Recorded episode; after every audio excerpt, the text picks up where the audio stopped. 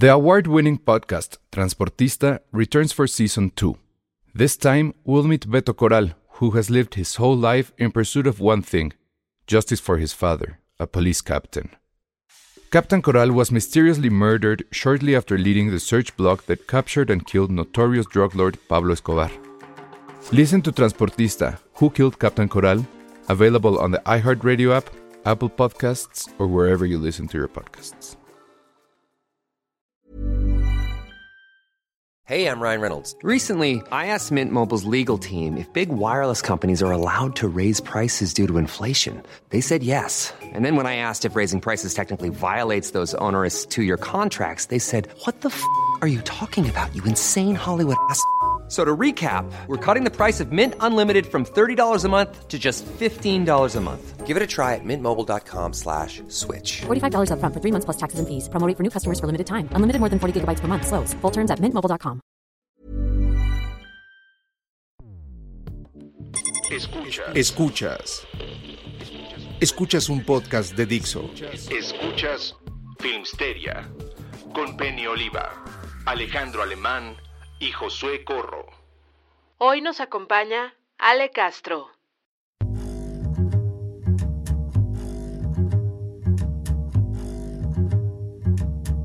Bienvenidos a Filmsteria, el único podcast de cine que le gustan las cuarentenas, las cuarentonas, y que algunos somos vírgenes hasta los 40. Y que tiene un cuarentón.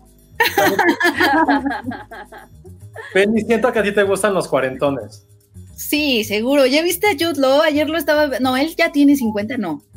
40. No Tiene Tiene 50. 40 y algo. 40 y algo. A ver, dime, Ale, a ver. Oye, Penny, ¿tú cantas esa de A mí me gustan mayores o cómo va? Tiene 47. ¿37? 47, no. Ah, 47. No. no. Quisieras. Es un cuarentón, pero ¿ya lo vieron? No, que está increíble o qué? Jo- Josué hizo cara de, ay, yo quisiera ser como Jude Law. Todos Ah, quisiéramos ser como quisieran. Bueno, después de que se implantó cabello otra vez, eh, se ha considerado muy bien. Ayer lo estaba viendo en contagio. Me puse a ver contagio. Ah, yo sí hice eso, ¿eh? Yo también. Y Sí. al parecer millones de personas porque es la película número 2 en iTunes. Pero Sí. pues, sí, todo el mundo está viendo contagio. Y eh, incluso con dientes, tiene dientes como postizos ahí, Jude Law, porque es como un bloguero. Se ve súper bien. Ahora, Solo me encanta, o sea, era 2011 esa película. Y me encanta la frase que le dicen, que tener un blog es como hacer graffiti, pero con Con ortografía. puntuación. Ajá, con puntuación. Y así de Bueno, esto. este, no hemos presentado lo que estamos haciendo, porque No. seguramente se va a escuchar asquerosamente mal este podcast de esta semana. Y no se preocupen, no es que tengan coronavirus. Estamos haciendo como una especie de, como That 70 Show, pero cada quien de su casa. Estamos haciendo el podcast en vivo en una plataforma que se llama StreamYard, que es- estamos los cuatro conectados en diferentes locaciones, haciendo este en vivo en cuatro pantallas que se ven en la computadora gigante. Y esto fue porque uno estamos, evidentemente no podemos salir a la calle, o no deberíamos salir a la No calle. deberíamos. Ujú. Y dos, también porque vamos a hacer este especial, este podcast especial acerca de 40 películas que debes de ver durante esta cuarentena. Y evidentemente todas van a ser por streaming porque aunque no todos los, los cines han cerrado, deberían. Y tampoco hay nada en la cartelera. Y ahora sí no hay nada porque no van a estrenar nada, porque no se puede ir o no se debería de ir al cine. Pero bueno. Entonces, bajo estas circunstancias, hicimos este podcast de esta manera, en la cual cada quien va a decir 10 películas o series que puede ver en cualquier que eran siete. Sí, yo sé, yo sé, pero bueno, una es varias, de varias. Porque para que sean 40, cada quien va a dar a lo mejor 7 y el resto es de la, de la El resto es de la Ah. gente. Preguntamos Ah, con el hashtag, ¿no? De, del oso rulo. Sí, Ajá. Feria Rulo. Que, que nos dijeran qué películas ellos nos, nos proponían. Ahora, no sé cómo hayan decidido sus listas. No es una lista, o sea, bueno, yo no la puse como lista de cosas que deberían de ver, o sea, en general, porque si no llenamos de Kubrick, de Truffaut, de... Sino como cosas, pues como que curiositas tal vez. O, o- Sí, o sea, es recomendación libre, ¿no? Ajá, sí, o sea, no, no en el sentido de la importancia de la película per se, sino un poco en este mood en- de, de estar en la cuarentena y, y demás. Me- nos preguntan que Contagio ya no está en Netflix. No, está en No. HBO. Está en HBO. Ajá, yo la vi en HBO. Y sí estaba en Netflix, pero no sé, mal momento para quitarla. También preguntan que si te da oso estar, que, lo- que estar en la pantalla, en la cámara, Josué. No, para nada. Yo nací para la cámara. Ah, muy bien. Dice, pregunta Axel Muñoz, ¿recuerdan o saben cuándo tardamos en volver a los cines cuando fue el H1? Nada, ¿no? Fueron como, fue Fueron como un mes nada más, ¿no? Pero además creo que no 15 cerraron, días, ¿no? cerraron del todo. Yo me acuerdo que sí cerraron por lo menos un fin de semana largo. Porque O sea, cuatro días. te tenías que sentar como con espacio entre, o sea, tenían como, Ujú. era 16 por cada sala y te sentabas separados, según, lo que me acuerdo, pero no sé cuánto. Ahora, yo no me acuerdo que haya salido, ¿no? O sea, esa vez no salí nada. Pero bueno, empecemos con la lista, porque si no, esto nos va a llevar toda la noche. Este, Ay, no es como que tuviéramos que ir a algún lado, ¿eh? Bueno, también. Pero en fin, ese es un buen punto. Pero bueno, a ver, ¿quién empieza? Quiero decir dos cosas. A ver. Eh, Arturo Tadeo Ávila Crisantos nos manda saludos desde Santiago de Chile, donde el agua de los inodoros corre en sentido contrario. Que es- ¿Es, en- ¿es que en nos serio? mande video. Que nos mande video, sí. Sí. Pero siento que también es, ¿se acuerdan de ese chiste de March? De Santiago, de Chile. Mm. Muy bien. Ay, que sí cerraron los cines por una semana. Sí, seguro una semana. Que Contagio está en, en Prime Video. Rosas. Y en HBO, Ah. Es HBO en realidad. Lo que pasa es que Prime. Video, recuerden que tiene los canales. Prime Video tiene HBO y. pero te Eh, redirige a HBO. Ajá, exacto. Y te cobran el y te canal. cobran, o sea, si no tienes cuenta en HBO, te dice, Ujú. "Eh, sácate cuenta. Exactamente. Pero bueno, entonces, este, dicen, a ver, Ale, haz caso a ese comentario. Edith Amaro dice, Ale Castro, no te toques la cara. Está bien. Ay, ahí vas, otra vez. no me toqué, no Sí, me claro. toqué. Bueno, está bien. Entonces, ¿quién empieza? ¿Ale Penny. o Penny? Penny. Ah, ¿yo empiezo? Sí. A ver. Bueno, de hecho, Penny ya empezó, dijo Contagio. Ok. Contagio, Contagio es una que sí recomiendo. Yo también la vi, caí en la tendencia mundial.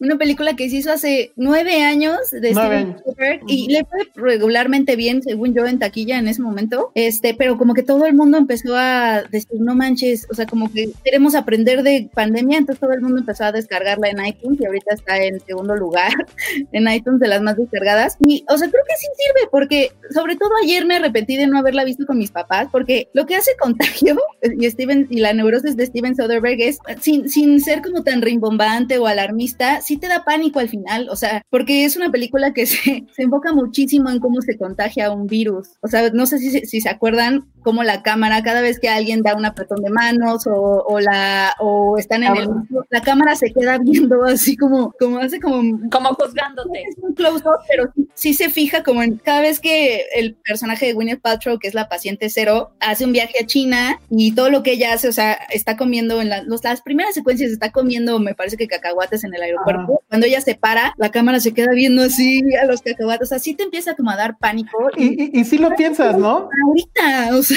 O sea, vas, vas a un bar y a veces, hay- o sea, te vuelven a servir los cacahuates, pero no sabes quién metió la mano ahí. Ajá. O sea, es así como de un diálogo que parece como, como premonitorio con Kate Winslet y un otro oficial del gobierno, porque Kate Winslet, además de que es una película con puras estrellas, o sea, está Matt Damon siendo inmune. O sea, Matt ¿Por Damon, qué Jason Bourne no me va a ser inmune? Matt Damon sobrevive todo, o sea, es la persona con quien debemos estar ahorita, porque él es inmune. Mm, Obviamente es No podría estar con Matt Damon, podría estar abrazándola ahorita.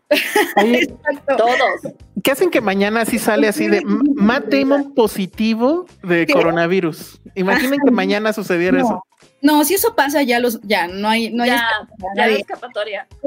Y está, está- No, lo que pasaría es que Ben Affleck estaría a Ana de Armas y se iría corriendo con Ben Affleck a consolarlo y pasar con él sus últimos días. Oye, oye, pero no les digo ni la- Bueno, yo, yo mis vi la foto, estar en la playa. Ajá, ¿qué tal Ya, eso? Ah, bueno, pero ese tema no sé por qué no quiere que lo tratemos, Josué. Ah, bueno. Oigan, pero a ver, nada más de contagio. Lo que a mí me enc- encantó, bueno, ya la había visto obviamente en 2011, pero ya no me acordaba demasiado. Es este asunto que, bueno, supongo que al final termina siendo medianamente ficticio, pero que es eh, cómo las instituciones operan, ¿no? O sea, al final Soderbergh es muy optimista al respecto porque dice, bueno, o sea, podrá ser lo que sea, pero hay instituciones como la OMS, y otras internacionales y bueno, y de Estados Unidos, que empiezan a operar y que pues, simple y sencillamente hacen su trabajo. Y lo que se ve en la película es cómo todos ellos hacen su trabajo. Empiezan Como bien dices, ajá, sin, sin tanta faramaya, sin tanto onda, o sea, no es la clásica película hollywoodense, pero que incluso los que se mueren, pues se mueren y punto, ¿no? O sea, Y parecería que, que es así, ¿no? O sea, un elenco así te da la impresión de que va a ser esta película de desastres naturales super Mm. Hollywood, pero Steven Soderbergh, primero, o sea, y esto no se spoiler porque pasa al principio, o sea, Gwyneth Paltrow se muere, o sea, pero se muere de una forma horrible, este, o sea, como que no es para nada amable con sus estrellas, ¿no? En este sentido, y también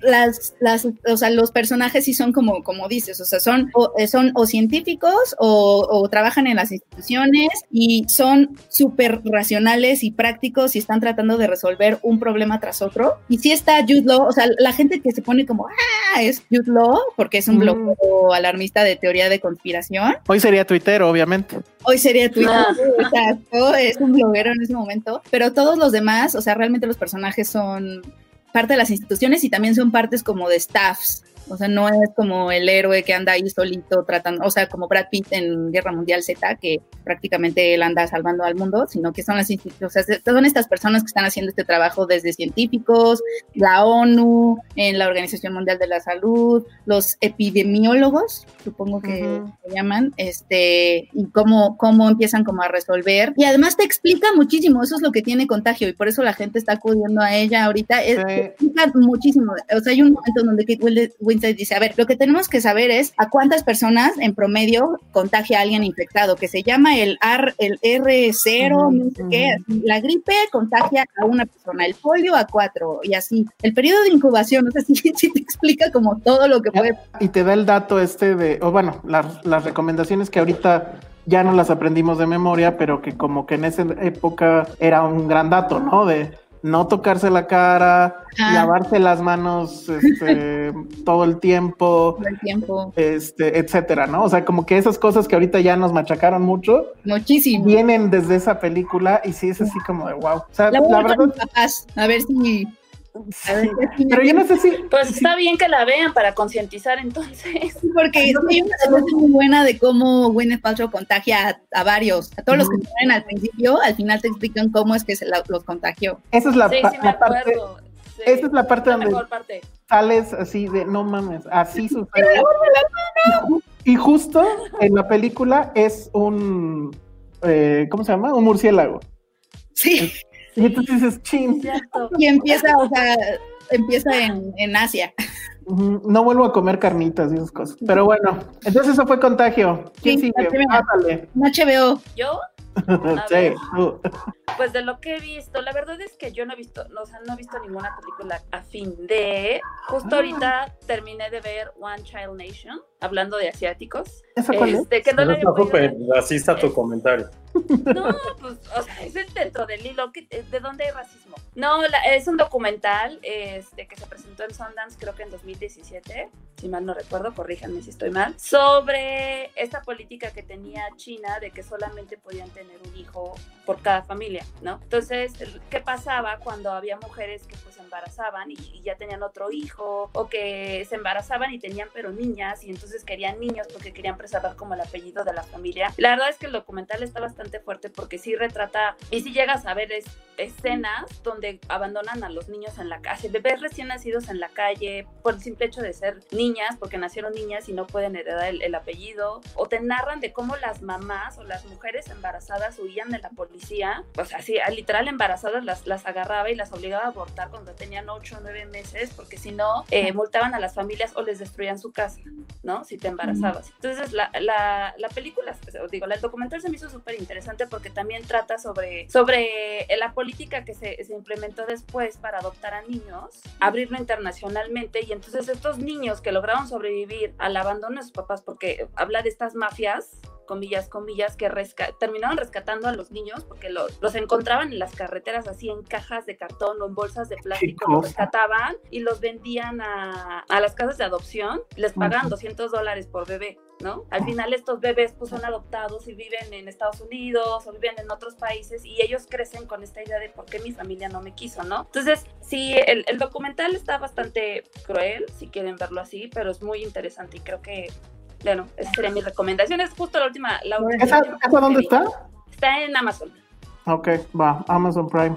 Órale, Sí. voy a ver. Vas, Sí, está padre. Ah, yo tengo varias. De, ya hablamos de Amazon, de Netflix, ahora a ver HBO, pues. A ver, venga. Ah, una de mis favoritas de toda la historia. Y justo hablando de Ben Affleck y con el tema, Armageddon.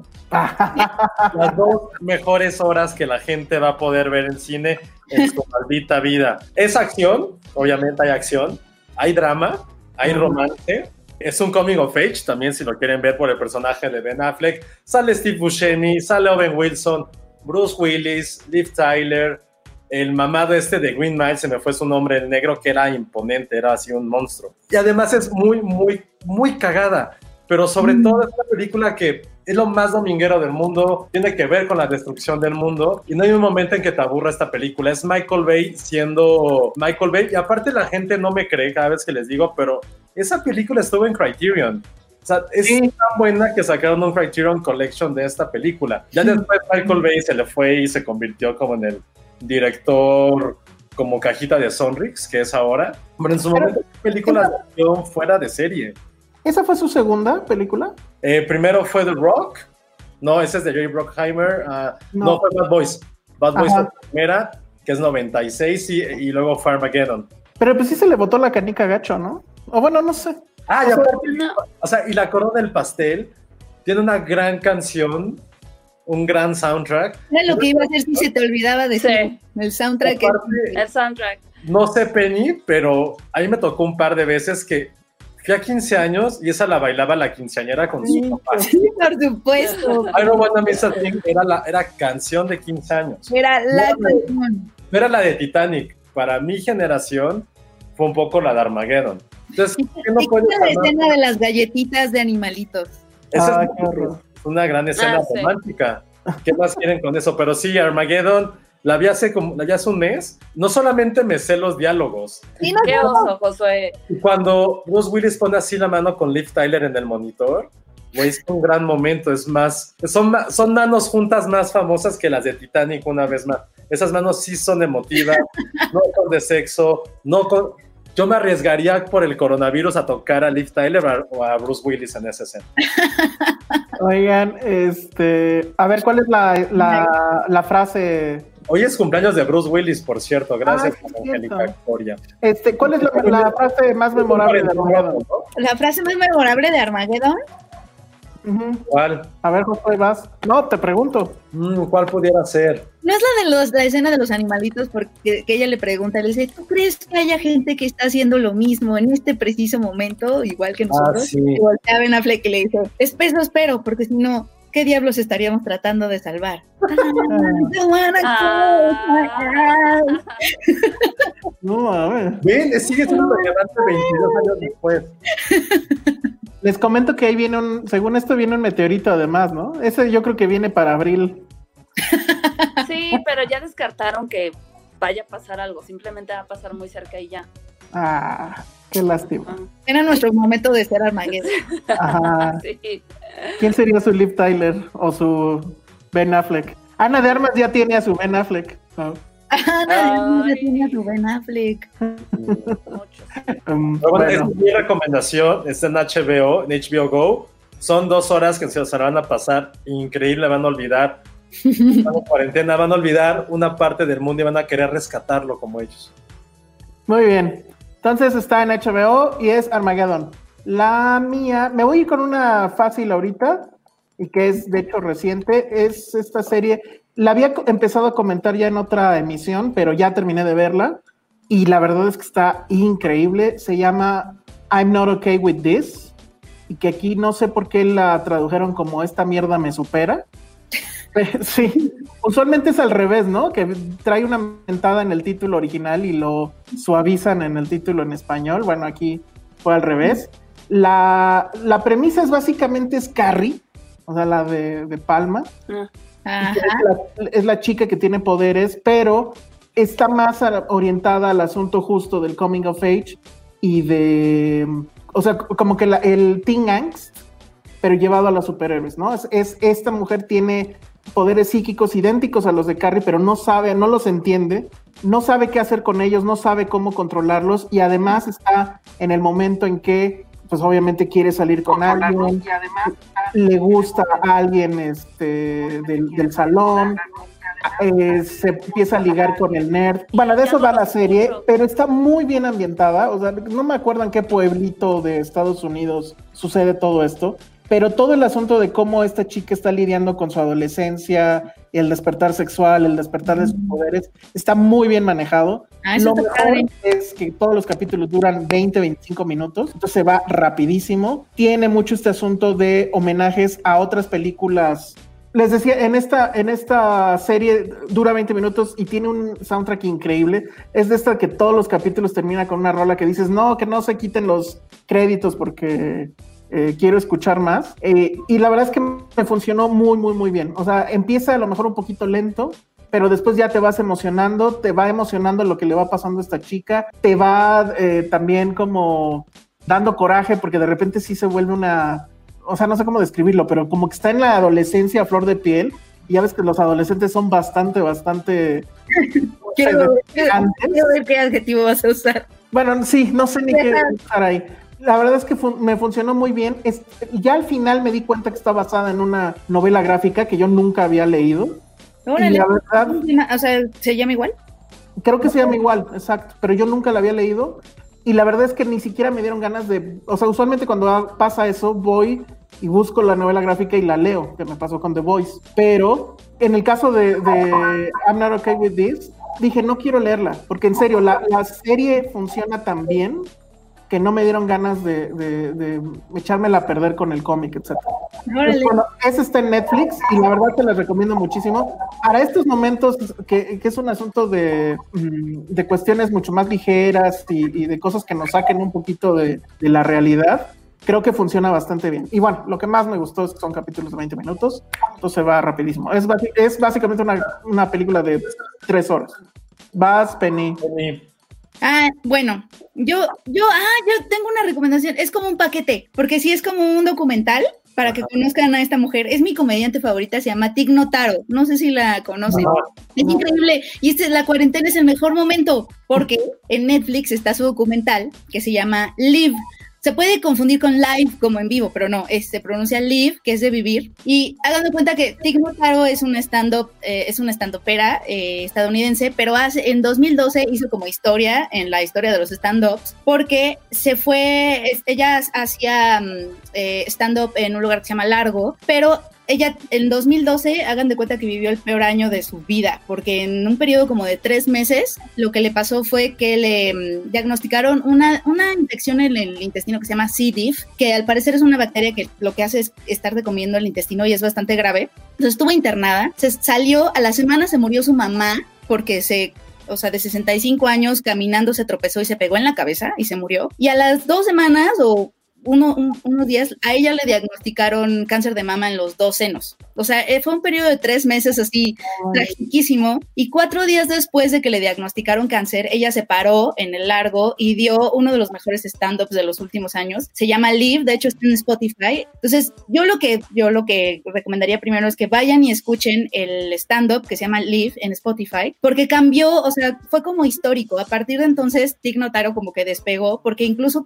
o sea, los comediantes que estaban ahí empezaron a tuitear así de Tig Notaro está haciendo algo histórico ahorita porque se paró en, haz de cuenta, en, en el escenario y llegó y dijo, tengo cáncer. O sea, y empezó a hacer un, un stand-up improvisado de sus tragedias de tengo cáncer, hola, soy Tig Notaro y tengo cáncer. Entonces empezó a hablar como de sus tragedias, pero en forma de stand-up. Está, está increíble, está increíble. Un año después regresó ya con su mastectomía y hizo el stand-up sin playera. O sea, ella es increíble. Total que el documental de todo eso que le pasó se llama Live y está, no, se llama Tig y está en Netflix. Se llama, Se llama Tig y está en Netflix. De verdad, conózcanla, es, es, es increíble. A raíz de eso, de ese éxito que tuvo, le dieron su propia serie, porque no sé si se acuerdan que hubo una temporada donde Louis C.K. empezó a como a tener también su serie, que era como, que son como series semi-autobiográficas que empezaban a tener los comediantes, y ella tuvo la suya a partir de, pues, de todo el éxito que tuvo con Liv, y después del documental Tig, y esta es una serie que también está bien padre que la vean, se llama One Mississippi, que es una serie semi-biográfica, un poco de, ella se interpreta a sí misma, ¿no? Con muchos este, como muchos eventos de su vida real. Eh, es de una como radio host que viaja como a, mm, que se muere su mamá y entonces tiene que viajar al sur de Estados Unidos para el funeral y se queda y hay como este choque de obviamente la vida de una radio host lesbiana, que Tig Notaro es, es lesbiana, en el sur de Estados Unidos. Está increíble. Solo tiene una temporada y estoy llorando porque no veo noticias de que empiece a haber como una segunda. Está esa y la cuarta, eso es que es un paquete. Tendrían que ver, tendr- primero tienen que ir a Spotify a escuchar Live, después tienen que ir a Netflix a ver el documental que se llama Tig, después es Amazon con One Mississippi y lo último es el show que tiene ahorita se llama Under a Rock con Tig Notaro que está en YouTube. Son capítulos de 20 minutos y se trata de que como ni como Tig Notaro es una comediante que es famosamente medio desorientada y despistada, es decir, ella no sabe quiénes son las estrellas porque no ve cine, no ve televisión, no ve nada. Entonces su show se trata de que invitan a artistas y ella tiene que adivinar qué, quiénes son, porque de verdad no sabe quiénes son. Entonces ves a James Van Der Beek de Dawson's Creek sentado enfrente de ella dándole pistas de quién es él y ella tiene que adivinar. Está graciosísimo. O sea, ella tiene muchas anécdotas de que Anne Hathaway se le acercó así de hola Tig y ella así de hola. ¿Sabes? Es increíble Tig, o sea, tiene muchísimo éxito, vive en Hollywood y no sabe quién es nadie. O sea, es bueno, Tig, Es algo que te pasaría a ti. De verdad, está increíbles. El paquete que les vengo a ofrecer es Blue en Spotify, Tig en Netflix. Después de que ya la amen como yo después de Tig, vean One Mississippi que está en Amazon Prime y después cuando se sientan muy mal porque ya no hay One Mississippi 2, van a Tig on- eh, Under a Rock with Tig Notaro y se la van a pasar muy bien. Está buenísimo. Ok, entonces, a ver, es primero es Spotify, luego Netflix. Spotify, luego Netflix con Tig, después One Mississippi está en Amazon Prime, Ok, después está Under a Rock with Tig Notaro que está en YouTube. ok. Nada más faltó que tuviera algo en HBO y ya. Es que de verdad es increíble. Tiene unas anécdotas increíbles de verdad de cómo la gente se le acerca. Tiene una anécdota padrísima donde cuando empezó a tener mucho éxito, obviamente le hacían muchas entrevistas y en una entrevista en CNN le, le preguntaron cómo había sido la primera cita con su ahora esposa que se llama Stephanie, que además ella sale en- también en la serie One Mississippi interpretándose a sí misma. O sea, está la historia de cómo se enamoran. Está padrísima. Y, Ok. este, y, le- y ella dice que pues en la primera cita estaban, estaban, en una de las primeras citas estaban viendo una película y que pues a ella le dio mucha pena porque no sabía quiénes eran los actores que estaban viendo. Entonces que se volteó con Stephanie y le dijo, ¿quién es ese? Este, y que Stephanie le dijo, es, es Al Pacino. Esto se lo estaba contando Tig Notaro a la entrevista de CNN, ¿no? Todo esto. Ya cuando llegó a su casa, su esposa vio la entrevista y le dijo, no, Tig, no es Al Pacino, era Robert De Niro. O sea, no tiene una idea de nada. No tiene una idea de nada. Muy bien, Penny. Sí. Entonces, e- eso fue el, el único que no está en ese en HBO. Bueno, entonces, estaban diciendo ahí en los comentarios que, que creía que iba a ser de puras películas de, de pandemias. Pues no, no necesariamente Ah, tiene no. que ser, ¿no? Sí, no. Podemos recomendar otra. Yo tengo otra en mi lista. Una. Ahorita, ahorita que me toque, sigue una conmigo. Entonces, pero bueno, a ver, Ok. pásale. A ver, déjame pensar. Pues me animé y empecé a ver Fleabag. Me encantó la serie. Me Ah, encantó, me encantó vaya. la serie. Lita- Lu, justo más me falta el último capítulo, Muy bien. pero ¿ustedes ya la vieron? Sí, Yo yo no la he terminado, pero sí la empecé a ver también y me encanta, Ale. Sí, no, está padrísima. El personaje que hace Phoebe Waller es cagadísimo, es la persona más, no, como- no sé cómo, sarcástica, loca, neurótica, pero me encanta esta vivacidad que tiene, que es libre, que todo le vale madre, está súper, súper divertida, ¿no? Y, y que- y que en el fondo eh, es una persona que a la vez está muy deprimida, ¿no? En serio, se la recomiendo mucho, véanla. Olivia, Olivia Colman creo que es de las pocas veces que la siento diferente y no encasillada en, el- en este mismo, o sea, sí, sigue, sigue teniendo este papel como de, no sé, omnipotente, no sé cómo De decirlo, autoridad, pero es- ¿no? De autoridad, sí, pero aquí la siento hasta como torpe y eso me cae muy bien, ¿no? Vi esa y, ah, bueno, no, me, contengo para la que sigue. Sí, exacto. Pero muy bien. sí, sí. No, sí Pero tiene que ver Fleabag. Sí, Pero véanla, está ¿creen que padrísima. Phoebe Waller-Bridge está como dominando el mundo un poco. Totalmente. ¿Cómo? Que, que Phoebe Waller-Bridge está como Sí. dominando el mundo un poco. Usted dice que no, sí, sí. pero yo digo que sí. Es muy buena. Sí, y bueno, y lo Muchísimo. que ahora, o sea, bueno, ya nos quedamos con las ganas de, de ver ahorita lo que iba a hacer con Bond. Será hasta noviembre, Claro. pero sí es, es muy interesante lo que está pasando con ella. Y Fleabag, la verdad, o sea, me gusta este formato de las series inglesas que no, o sea, por ejemplo, entre primera y segunda temporada dejaron pasar un friego y regresa y son pocos capítulos. O sea, son cosas así de, mira, chavo, casi casi te estoy haciendo un favor. Y pues ahí está, segunda No, temporada como y que hasta mantienes ahí. la emoción, ¿no? Sí, sí, y, y no padre. las, no forzar las cosas. O sea, seguramente podría haber hecho una tercera y seguramente hubiera sido exitoso. Pero pues ya no quiso. Y dijo, no, ya, se acaba y adiós. Y ni modo, ¿no? Pero bueno, muy bien. Qué bueno que ya están viendo Fleabag. Luego, Sí, Josué. más o menos por el mismo camino y descubrí que estaba en Netflix y tiene mucho que no la veo. Y tú la vas a amar, la vas a amar completamente. Es Frances Ha, No, protagonizada Sí. por la mejor directora que dijo Paul Thomas Anderson, la mejor directora que hay en la actualidad. el cocainómano de Paul Thomas Anderson. Ah, ahora es cocainómano, cuando hace dos, Ah. dos meses, si no tuviera cierre ya estabas ahí encima de él. Pero ahora claro. No, yo sigo estando con él. Ahora Pero- hasta con más ganas. declaró eso, que es la mejor directora que hay y probablemente las mejores cineastas de la actualidad. Paul Thomas Seguro, Anderson. seguro lo dijo estando en un viaje de coca, pero bueno. Y bueno, Frances Ha no es de ella, nada más quise aclararlo, es la protagonista de esta película de Nueva Bomba, que de Bomba casi no hay eh, películas que no sean de Netflix, no están en plataformas digitales, o sea que las haya producido Netflix. Y Frances Ha eh, probablemente hasta antes de Marriage Story era su mejor película, por encima de... ¿Cómo lo pusieron en español? ¿De Square in the Wheel? En The Wheel, perdón. em, Eh, um. No, ahorita te digo. la misma duda hace como un mes.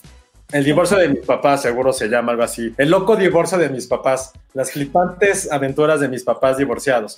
Pero Francis Ha para mí es una de las grandes películas. Yo la puse en mi top 20 de la década pasada. En varios sitios salió como una de las mejores cintas también. Es una película... Historias, historias de familia. Así le pusieron que... Ajá. que Historia de familia, así como historia del ma- de un matrimonio. Exacto. Historia de un perro. Todas las películas de Bomba ahora van a ser así. historia de. Justo nos acaba de decir Axel que así le pusieron, sí, en efecto. Y bueno, esta película trata sobre una chica de casi 30 años que de repente se queda sin trabajo, sin lugar donde vivir. Se hace un poco parecido a la que hablaban, no tal cual como de Fleabag en el sentido de la historia, pero sí de estos personajes independientes, mucho más femeninos, mucho más en una pequeña crisis existencial que a través de, no un hombre, sino a través de sí mismas, tratan de explorar lo que significa también ser mujer en esta época. Ya no es la parte de sumisión, no es la parte de ser musas, no es la parte de mujeres que nacen para que un hombre crezca, sino que ahora sí toman en serio su vida, su feminidad y buscan una forma de encontrarse en el mundo. Esta película filmada en blanco y negro en Nueva York, en París, retrata todo eso y también creo que en un momento como gélido de lo que pasaba a inicios de la década pasada.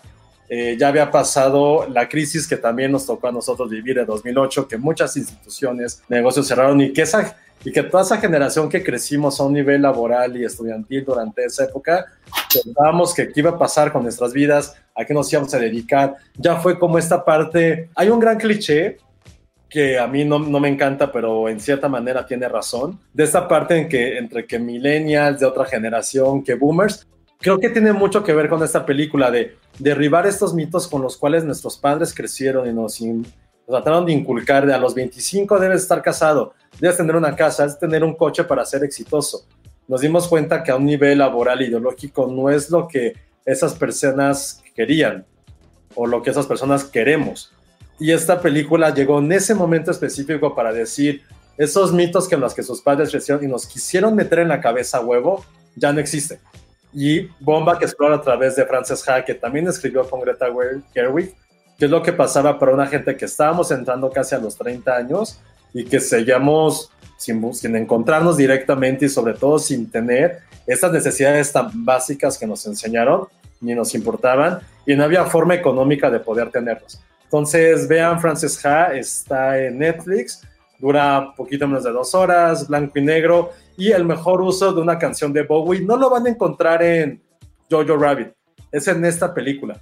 Van a ver que eh, a través de Nueva York va corriendo Greta Gerwig eh, con Rebel Rebel, y es una escena, pero les, la pieza les va a poner chinita, porque es un momento en que ella ya sabe qué es lo que quiere, que es irse a Francia. Una tontería como en ese momento, pero como encuentra esta pequeña epifanía con esta canción y verla correr por Nueva York, es un gran, gran, gran plano secuencia de un momento bien padre en la carrera también, tanto de Gerwig, de Bomba, y en general como de cine independiente. Entonces, esa es mi recomendación absoluta para ver en cuarentena. Y más ahorita que si hay gente que no sabe qué va a pasar con su trabajo, como yo, véanla. Pero échenle un ojo. Muy bien. Esa, esa película, tú dirías que es, es como la película emblema de lo que era el... Es que no sé ni qué fue al final, los hipsters. O sea, era un movimiento, era... No sé qué era, pero sí era como Eh, su bandera, por ejemplo. o- No, Bandera no, porque esta película es de 2012, si mal no recuerdo. Sí, estoy seguro que es 2012. Y toda esta parte hipster zona sí es mucho más 2007, 2008. Más bien tiene más un aire noventero, ¿no? No, no, no, o sea, sí entiendo No. lo que quiere decir, lo que quiere decir Elsa, sí lo entiendo completamente. Mira, puede ser que sí, sin embargo, te voy a decir por qué considero que no. Porque la Ujú. parte estética no es de esta onda de finales de los 2000 que era algo como mucho más tirado a la nostalgia, justo tener ahora mucho más vintage, eh, música mucho más independiente. Esta película no lo tiene, pero en un sentido generacional, puede ser que sí. Puede ser que sí, sí te la puedo comprar, que no sea la obra cumbre, pero, Pero sí, sí era parte, ¿no?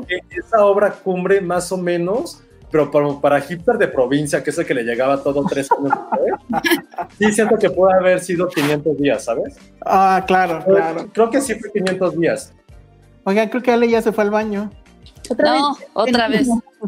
Tengo un problema con la pila. Ay, no, bueno. Puros problemas conmigo, perdón.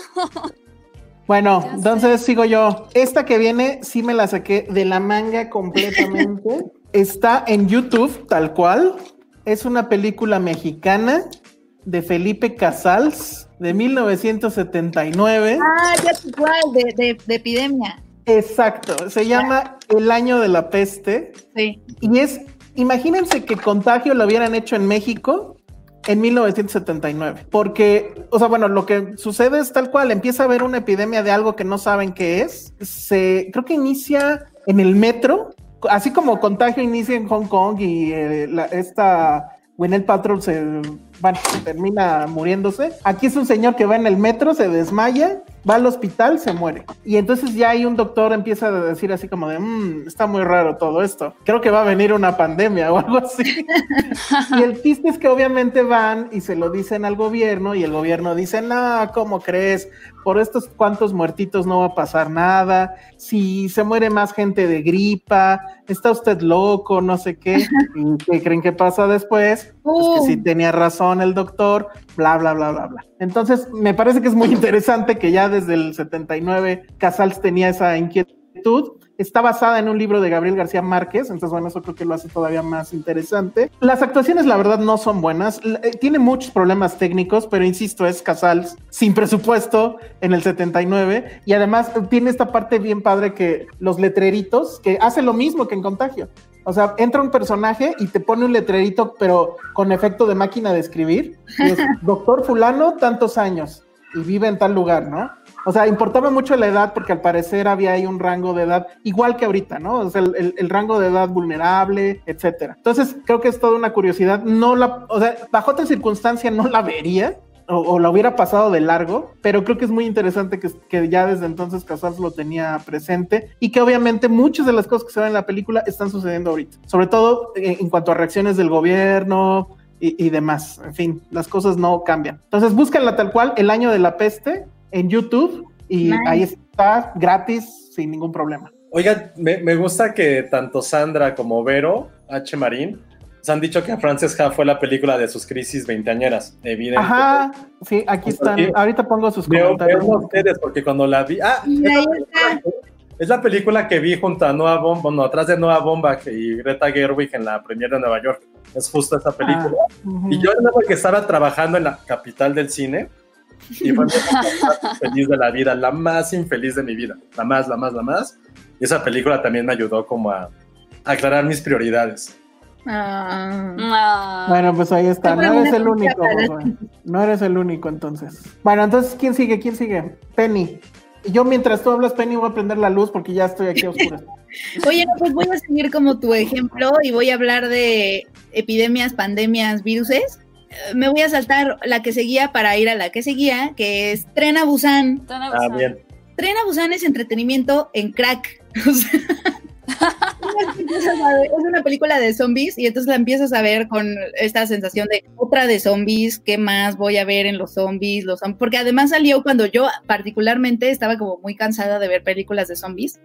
Y además también soy muy fan de Exterminio, la de Danny Boyle. Entonces dije, oye, como que, como que desde este Exterminio no siento cosas. O sea, The World War C con Brad Pitt, a pesar de que es la película de zombies más taquillera de, de- de todos los tiempos, la verdad es que no me, o sea, está bien, o sea, está como muy hollywoodense. Entonces, después vi en, porque yo la vi tal cual en Netflix, creo que la vi, sí, creo que ya, ya había salido. Y le dije a mi mamá, además le dije a mi mamá, mi mamá no puede dormir desde entonces. Le dije, mamá, hay que ver esta película. Este, dicen que está padre, así, entretenimiento ligero, dominguero. Ay, pobre. hundidas en el sillón de qué tan, híjole, qué tan...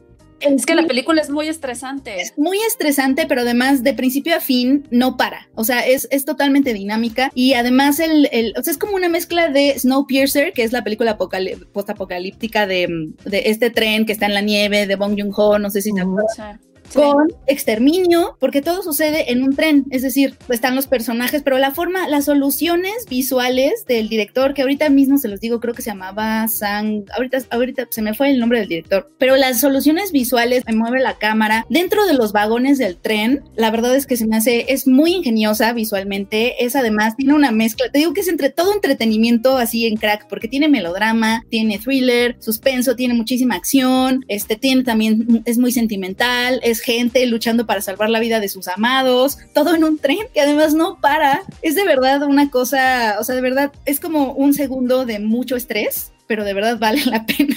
Sí. Tiene como muchísima mezcla de, o sea, tiene como lo mejor de George Romero, pero también tiene ahí una mezcla de lo que está haciendo Bong Joon-ho, pero también es medio, pues sí, exterminio, o sea, tiene unas, unas mezclas bien raras, o sea, de un director que de verdad sabe hacer entretenimiento, sabe cómo dirigir suspenso y sabe además te- este, hacer que algo que ya hemos visto muchísimo, de forma visual, no en temática, no en cuestión de personajes, o sea, de forma visual, hacer que se vea innovador y que sientas que estás viendo algo nuevo, o sea, como si te subieras a una montaña rusa, que hay millones en el mundo, pero hay esas montañas rusas que dicen, hoy tiene algo como una experiencia diferente. Eso es la película Tren a Busan. Y, y está en Netflix. Está en Netflix, ¿verdad? No me dejen. Está, eh, espero Sí. que sí. Sí, No. Porque acabo de checar justo una de mi lista que no Sí, sí está. está en no Netflix. Sí está en Netflix, según yo sí está. ¿Y esa, esa también está basada en un cómic o es mi imaginación malsana? No, no que yo sepa, No sé, ya no, me hiciste te dudar. Pero sí está en Netflix, ¿no? Ayer Sí, quedó en segundo sí. lugar de nuestra votación para hacer el Netflix Party. Quedó en segundo Ah, lugar. claro, claro. Ay, debió haber ganado. Ah, bueno, que- ganó 10 cosas, ¿no? Esa también. Sí. Lo que creo que sí pasó con Tren a Busan es que hicieron la versión animada, como de anime, Sí, pero no la Sí. vi. ¿Tú Eh, la eh, viste? No, no, no. se llama Soul Station, ¿no? Algo así. Ándale, algo así, algo así. Ajá, se llama Soul Station, la versión animada, justo estoy leyendo ahorita. Pero no, es, es de verdad una cosa. Mi mamá todavía no me lo perdona, pero en el fondo siento que le gustó mucho. O sea, siento que sí lo disfrutó y ya. Pero sí, es, es un momento, vivimos un momento inolvidable. Pobre de tu mamá. Algo ligero, dominguero, me dijo yo. me estoy abusando. Súper bien. Bueno, a ver, ¿quién No, sigue? está Vas, súper divertida.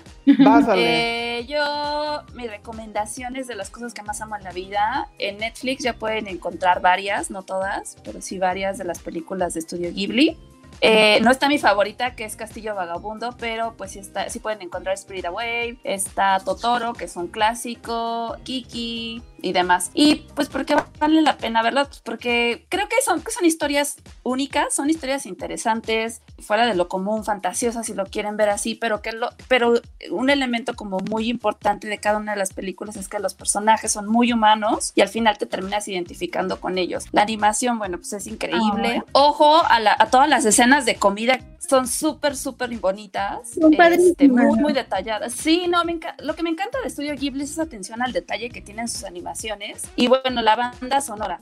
Mi soundtrack favorito por siempre va a ser Totoro. Creo que el, el- compositor que siempre hace la, la música, o la mayoría de la música para Estudio Ghibli se llama Joy Hisai, Hisaji, no, no me acuerdo. Pero neta vale, vale muchísimo la pena verla. La Princesa Mononoke, por ejemplo, de las que están en, en- en Netflix, es- sería como mi segunda favorita. La verdad es que échenle un ojito. Hay muchas, muchas películas que sí vale la pena ver y que su- seguramente nos animarían muchísimo en esta época.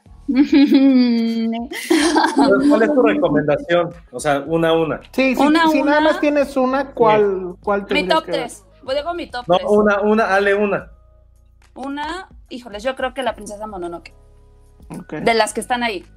Es una gran elección, Ale. Fue una gran Me encanta esa película. Sí. Pero yo estoy contigo en que el- yo estoy contigo en que la mejor, solo no sé si es la mejor de él, pero la que más he disfrutado es la del Castillo Vagabundo. La del castillo es increíble. Sí, Sí. me encanta. Pero no Pero está bueno. todavía. Espero la pongan pronto. Oye, y ahorita que está, ahorita que estábamos hablando de del Totoro, este, ¿qué estará pasando con Guillermo del Toro? No ha dicho nada del coronavirus, no ha lanzado unas becas, ¿qué, qué, qué será de él? Pero bueno, Pues nada, seguro está guardadito en su casa. ok, entonces vas, Josué. Yo nada más ya rápido quiero recomendar algo en YouTube. Hay varias películas clásicas que se pueden ver gratis, Ujú. eh, subtituladas. Y hace rato en la oficina que no estaba haciendo muchas cosas, me puse a ver Nosferatu. Entonces, Órale. una película de 1922.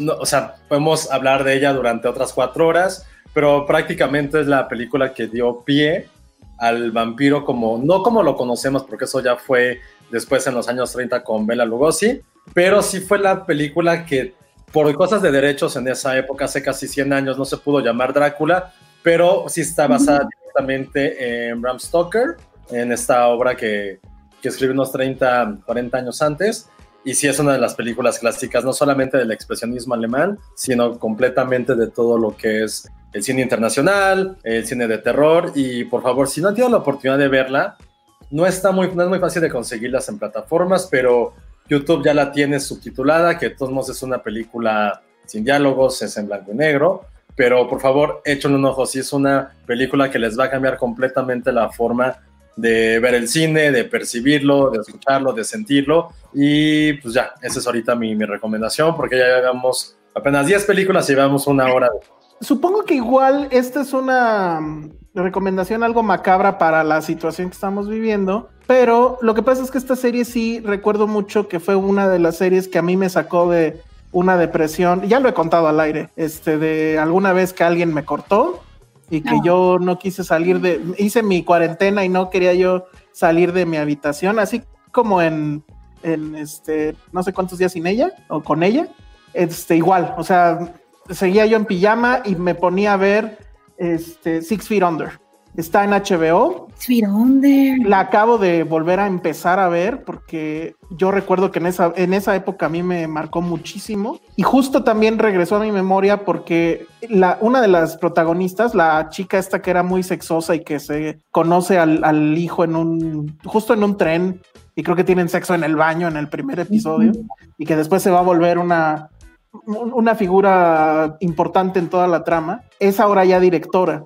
Entonces, bueno, eso me llamó mucho la atención. Pero bueno, para quien no sepa de qué va Six Feet Under, es qué pasa con una familia. Es una familia que se dedica a, o sea, tiene una funeraria. Se dedican a embalsamar, a vender los ataúdes y pues hacer la ceremonia ahí en su propia casa. O sea, que es, es un poco una locura, pero ya que lo piensas, uno cree que seguramente ha sucedido o hay muchas familias que se dedican a eso. Es todo un proceso que requiere pues casi casi artesanía y que requiere un estómago muy muy fuerte para soportar que en una parte de tu casa, en un cuarto, están velando a una persona y en el otro está otra, etcétera. Y la, la trama, digamos, se detona porque el papá de esta familia, pues muere. En todos los capítulos muere una persona, o sea, no de los protagonistas, pero siempre ves cuál va a ser la muerte de, diaria, pues, o de, de ese capítulo y que pues obviamente todos caen en, en esa funeraria. Eh, sale este hombre que no me acuerdo cómo se llama, pero es el de Dexter, me parece, que él es ok. increíble. Es un gran, gran, gran actor. Y me sorprende que él es el único que hizo como que otras cosas. La verdad es que los demás no figuraron mucho. Eh, La, la mamá también es, eh, es una actriz importante, ahorita les digo cómo se llama, pero se las recomiendo muchísimo. Ya no me acuerdo cuántas temporadas fueron, creo que eran, sí eran bastantes, como ocho o nueve, pero sí es una serie que te atrapa y ya no la, no la quieres dejar. El final es hermosísimo. No lloré, pero sí dije, wow, qué buen final. Yo creo que sí estaría en una lista de mejores finales de series, seguro, seguro. Entonces, este, bueno, pues ahí está Six Feet Under en HBO. Vas a Ok. Bueno, yo voy a seguir agregando el elemento ñoño al podcast. Muy Eh, bien. en Crunchyroll van a poder encontrar mi serie favorita, una de mis series favoritas de todos los tiempos, que es Attack on Titan, Ataque de los Titanes. Sí, es Buenísimo. Crunchyroll. Crunchyroll Crunchyroll es, el, es como el Netflix, pero de anime. Ajá. Órale. No, no tenía yo ni idea. ¿Tú sabías Sí. eso, Josué? Ay, No, no. obvio no. Ah, ok. Entonces ya Yo sí, no me siento mal. Muy bien, Penny.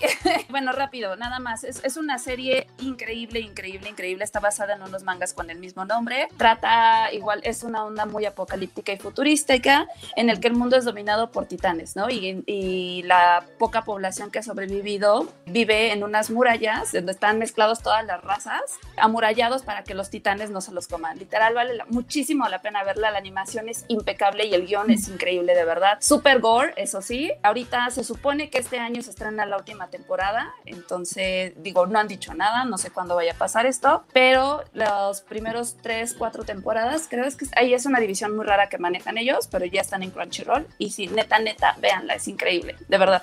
¿Qué más? Yo voy a recomendar una película de 1999 que seguro no, has- no sale, no está en las listas de las mejores de 1999 porque obviamente fue un gran año. No sé si ustedes han visto Galaxy Quest. No. Sí me suena, pero Es no una vi. película que se ha vuelto de culto. Se hizo en 1999. Ya sé cuál es.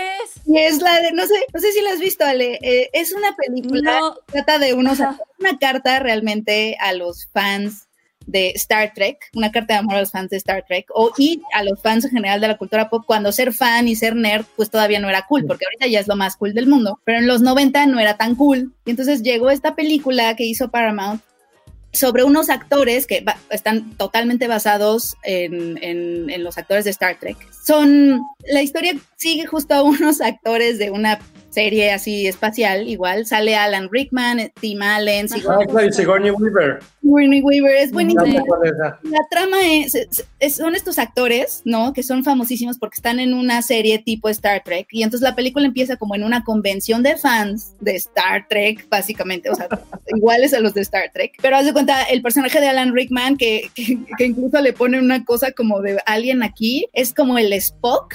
Él está, está harto de que lo conozcan este, nada más por el rol de esa serie. Tim Allen es como el Michael Shatner de, de ese entonces, el capitán de la nave, pero él sí está enamoradísimo de su personaje y le encanta que, la- que los, los fans vayan y le pidan este, autógrafos. Pero se supone que los aliens piensan, así como los fans de la Tierra, piensan que estos actores en realidad sí son astronautas y sí, so- sí es un equipo élite de del espacio. Entonces llegan los aliens y raptan a estos actores y les dicen, oye, este, tú, personas, es que nosotros somos muy fans y de todo lo que han hecho, de todo su trabajo y todas las misiones y todo lo que, todas las veces que han salvado el universo, porque los aliens sí creen que son de verdad. Entonces les piden ayuda para un problema que ellos tienen con otros seres del espacio.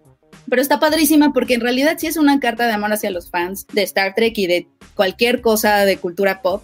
Y ves a los personajes como en un principio medio odiando que los hayan ya encasillado en un personaje de este tipo, y ves como el arco, todo el arco que pues que viven para que al final se den cuenta de que pues lo que hacen en esa serie de televisión pues muchas veces ha cambiado la vida de los televidentes, ¿no? O sea, como sucede con los fans, ¿no? Que Star Trek te cambió la vida o Star Wars te cambió la vida. Está súper padre. Creo que también está en Amazon y también, eh, y también ahí en, en, el mismo Amazon está el documental de cómo se hizo, de todo lo que provocó como a nivel eh, legado. Por ejemplo, James Gunn este, ha dicho que es fan, seguramente fue influido para hacer este, Guardianes de la Galaxia. Este, la misma Star Trek de J.J. Abrams después está, está inspirada mucho en Galaxy Quest, que al mismo tiempo está inspirada en la Star Trek viejita, o sea, como que tiene muchas cosas así. El documental se llama Never Surrender y también está en Amazon. Eso está padre. Muy, muy bien. esa, esa yo recuerdo haberla visto, o sea, bueno, no que la haya visto de de ponerme a verla, pero sí me acuerdo del cartel mucho, no sé por qué. Es que sí llegó. Yo, sí la pero no la he visto tampoco. Y es que nunca has visto a Sigourney Weaver en un papel así, porque además fue después de que hiciera Alien, entonces es muy raro verla como en otra película de ciencia ficción, pero ahora es como esta actriz, ya sabes, con, con boobs falsas y y cabello rubio y, Alan Rickman lo hace muy bien. Fue antes de Harry Potter ese personaje. Ok, va. Entonces, ¿quién sigue, Josué? Sí, va. Sí, este, antes quisiera hacer una petición. Alguien me preguntó si voy a recomendar nuestra pandilla o también conocida como The Sandot, pero siento que no está en ninguna plataforma de streaming. Si sí, pónganlo en los comentarios y ya hablamos de, de esa Creo película. que está en Amazon, ¿no? No sé, ahorita si alguien mm, puede... A ver, ahorita yo les digo. Ahorita y, les digo. antes porque sé que muchos están en cuarentena, pero haciendo home office, evidentemente. Yo generalmente. Perdón, es el güey de los camotes. Perdón. eh, bueno, ya, ya este es el peor sonido de la vida, por cierto, de los camotes. Lo odio más que el del taladro de los dientes. El idiota de los camotes y su sonido aberrante. No, pues como generalmente yo sí estoy trabajando y viendo la tele pongo una película que siempre tengo de fondo cuando estoy trabajando, porque una me pone de buenas y dos porque me sé los diálogos y al final me siento muy es una es mi feel good movie cuando estoy trabajando que es Midnight in Paris, Medianoche en mm. París, la película de 2011 de Woody Allen, que yo no soy muy fanático de lo que ha hecho Woody Allen últimamente, pero esta película para mí, perdona, me Vicky Cristina, Blue Jasmine, para mí esa es mi favorita, es Blue, es Woody Allen diciendo, vean lo intelectual, inmamable que soy, pero te voy a poner toda mi sabiduría que tengo en dos horas para que la pases increíble. Vas a aprender probablemente la mejor generación artística que hemos visto en los últimos 500, no, no, no, me la volé con el Renacimiento en los últimos 400 años. Y ven lo divertido que pasó una película que tiene que ver también mucho con la nostalgia y este hecho de siempre pensar que lo pasado es mejor el papel del doppelganger de Woody Allen, que en este caso es Owen Wilson, es muy, muy divertido, pero cada uno de los personajes que sale, Hemingway, eh, Buñuel, en ese momento que le dicen qué película hacer, que es el ángel exterminador, es y muy ad hoc a lo que está ocurriendo ahorita. De hecho, Dalí, que es Adrian Brody, que sobre todo es eso, es una película de calidad que te va a hacer pensar que te vas a pasar bien y que puedes tener de fondo mientras trabajas o haces tu home office, es la que les recomiendo absolutamente para poder hacerlo. No es una pérdida de tiempo, al contrario, va a ser una muy buena inversión para que también les dé como ese toque intelectual que siempre Woody Allen te quiere meter a huevo en sus películas. Háganlo con esta, se van a pasar muy, muy, muy. Yo originalmente les iba a proponer otra mexicana que a mí me gusta mucho y que la última vez que chequé estaba en Claro Video y ahorita justo acabo de checar y ya no está, que era Días de Gracia con ah. Tenoch Huerta. Que bueno, por cierto, últimamente ha estado lanzando los peores tweets del planeta. Yo ya de plano. Hoy es como de no. Ajá. Por cierto, quiero decir algo. Tenoch está de con sus mensajes de si la gente ah, Esto es algo muy cierto. Lo vimos en Universal Studios. En la parte medio VIP con su familia, no, o sea, no quiero decir que fan, porque no, es meterse con su familia, pero ahí estaba, entonces que no diga eso, porque lo vimos ahí, en ah, Universal de Los Ángeles, entonces no es que, come on, dude. Que no viaje. Ajá, exacto, exacto, exacto. A, mí me da, a mí me da mucha lástima porque en serio, o sea, es este asunto de, híjole, no me gustaría no haberlo conocido, ¿no? O sea, en el sentido de no, me hubiera gustado no leer sus tweets, porque a mí me cae muy bien. En Días de Gracia me parece que hace un gran papel. Pero bueno, no está, pero sí está. Y esa es una película que a mí sí me gustó mucho cuando salió y creo que nadie la peló. Y que justamente es de Alejandra Márquez Abella y fue a su ópera prima, que es Semana Santa, que Ah. es la hace justo con Tenoch, y es la, trama es súper sencilla, que es básicamente esta familia ya disfuncional, ya en las últimas, que se va de un viaje de Semana Santa y cómo es que van a tratar de arreglar el asunto, pero evidentemente no va a funcionar. Y ahí el, personaje de Tenoch, que obviamente es el papá, eh, tiene un muy, muy, muy, muy buen papel. Eh, es una película además que, y creo que sí, ya que, la, ya que ves la siguiente de, de Avellá, te das cuenta que sí trae ahí un manejo muy interesante de los visuales. Me acuerdo mucho de cómo manejaba la cámara y de cómo con imágenes transmitía la angustia de, de los personajes. Lo hacía muy, muy, muy bien. Entonces, este, ya no sé ni, e- e- esa película creo que es de uh, 2015. O sea, bueno, Uh. pasaron cuatro años. La verdad, yo pensé ¿Dónde que era. está? Esa está en Claro Video. Lástima. Ah. Pero pregúntenle a sus papás, seguramente eh, si contrataron Telmex o algo, tienen claro video y ni cuántos se han dado. Entonces, Claro. este, ahí la, la pueden encontrar. Y, y yo en algún momento tuve una clave de Claro Video y la verdad es que su catálogo es muy, muy bueno. O sea, me atrevo a decir que de cine traen mejor catálogo que Netflix. Eso es una locura. Ay, no. No, te lo digo. Tiene, o sea, a lo mejor no tiene tantas películas, pero las que tiene son muy buenas películas. Pero bueno, ese tema igual voy a tratar de buscar a alguien que me role su clave de claro video. Pero bueno, pues ahí está, Semana Santa. ¿Quién sigue, Ale? Yo voy a recomendar una que apenas descubrí que está en Amazon, que es Four Rooms. Mm, Básicamente tienen que verla porque pues, es Tarantino, eh, Robert Rodríguez, eh, Alison Anders. ¿Quién más será? Ay, bueno, Ya son no cuatro acuerdo. directores, no me acuerdo del otro. Ujú. Pero vaya, la, la- la trama es súper, súper divertida. Es, es, es una, como cuatro cortos pequeños sobre un eh, botones que trabaja en un hotel en Nueva York, si mal no recuerdo, tiene mucho que no la veo. Y, y todas las peripecias y cosas que vive con, lo- con, los, con los huéspedes, ¿no? Que están en el hotel, ¿no? En cada cuarto hay una historia, se desarrolla una historia, sale Madonna, sale Salma Hayek, Antonio Banderas, Bruce Willis, tiene un elencazo y la, y la película la verdad es que es súper, súper divertida, de verdad es una gran recomendación. Y está en Amazon, no sabía. Y es que también saben qué pasa, que creo que Amazon tiene ahí un problemita con su plataforma, porque creo que tienen muchísimas cosas, pero no, no- como que no se actualizan y tienes que literal estar buscándole para ver qué hay, Ah, sí. porque no las ves a simple vista, entonces hay que estarle ahí rascando. Y ya, esa es mi recomendación. Va, está muy bien. Mi recomendación se llama Megamente, una película Ah. animada que fue muy subestimada cuando estuvo, cuando salió en cines. Casi nadie la menciona entre sus listados Ajá. de las películas animadas más cool, pero esa es muy Increíble. cool, Es increíble. Yo- Yo tengo una frase favorita de esa película. Y yo te amo a ti, ciudadano promedio. Ay, no o sea, básicamente es la historia de un supervillano que al o sea, de, de una ciudad que se llama Metro City. Que, es como un alien o así, total, no importa. El punto es que es un supervillano eh, y tiene como a su némesis, que es eh, de- el superhéroe de Metro City, es que Metro Man, que es interpretado en la voz por Brad Pitt. Y sucede que el, el- el villano, pues siempre así, siempre quiere ser villano. Bueno, no, no quiere, sino que su destino siempre ha sido ser villano, ¿no? Cuando llega a la Tierra, haz de cuenta que la capsulita donde viajaba Metroman lo desvía para que él caiga en la cárcel y, él, y, y Metroman cayó en una mansión, etcétera. Así crecieron, pues es su destino, pero se supone que en la película te das cuenta que pues sí tiene un corazón como lindo y todo, y al final pues como que el mensaje es que tú decides quién eres, si eres el villano o Superman, pero está increíblemente graciosa, tiene muchísimos momentos con un humor que yo de verdad no, no veo mucho en las películas animadas, o sea, Pixar sí tiene como estas cosas de ir hacia toda la familia y tener un, un humor como muy ingenioso, pero yo no casi no lo veo fuera de Pixar, por lo regular son, son películas como más pensadas para la familia, medio bobas. Megamente es increíble y creo que fue malentendida cuando, cuando llegó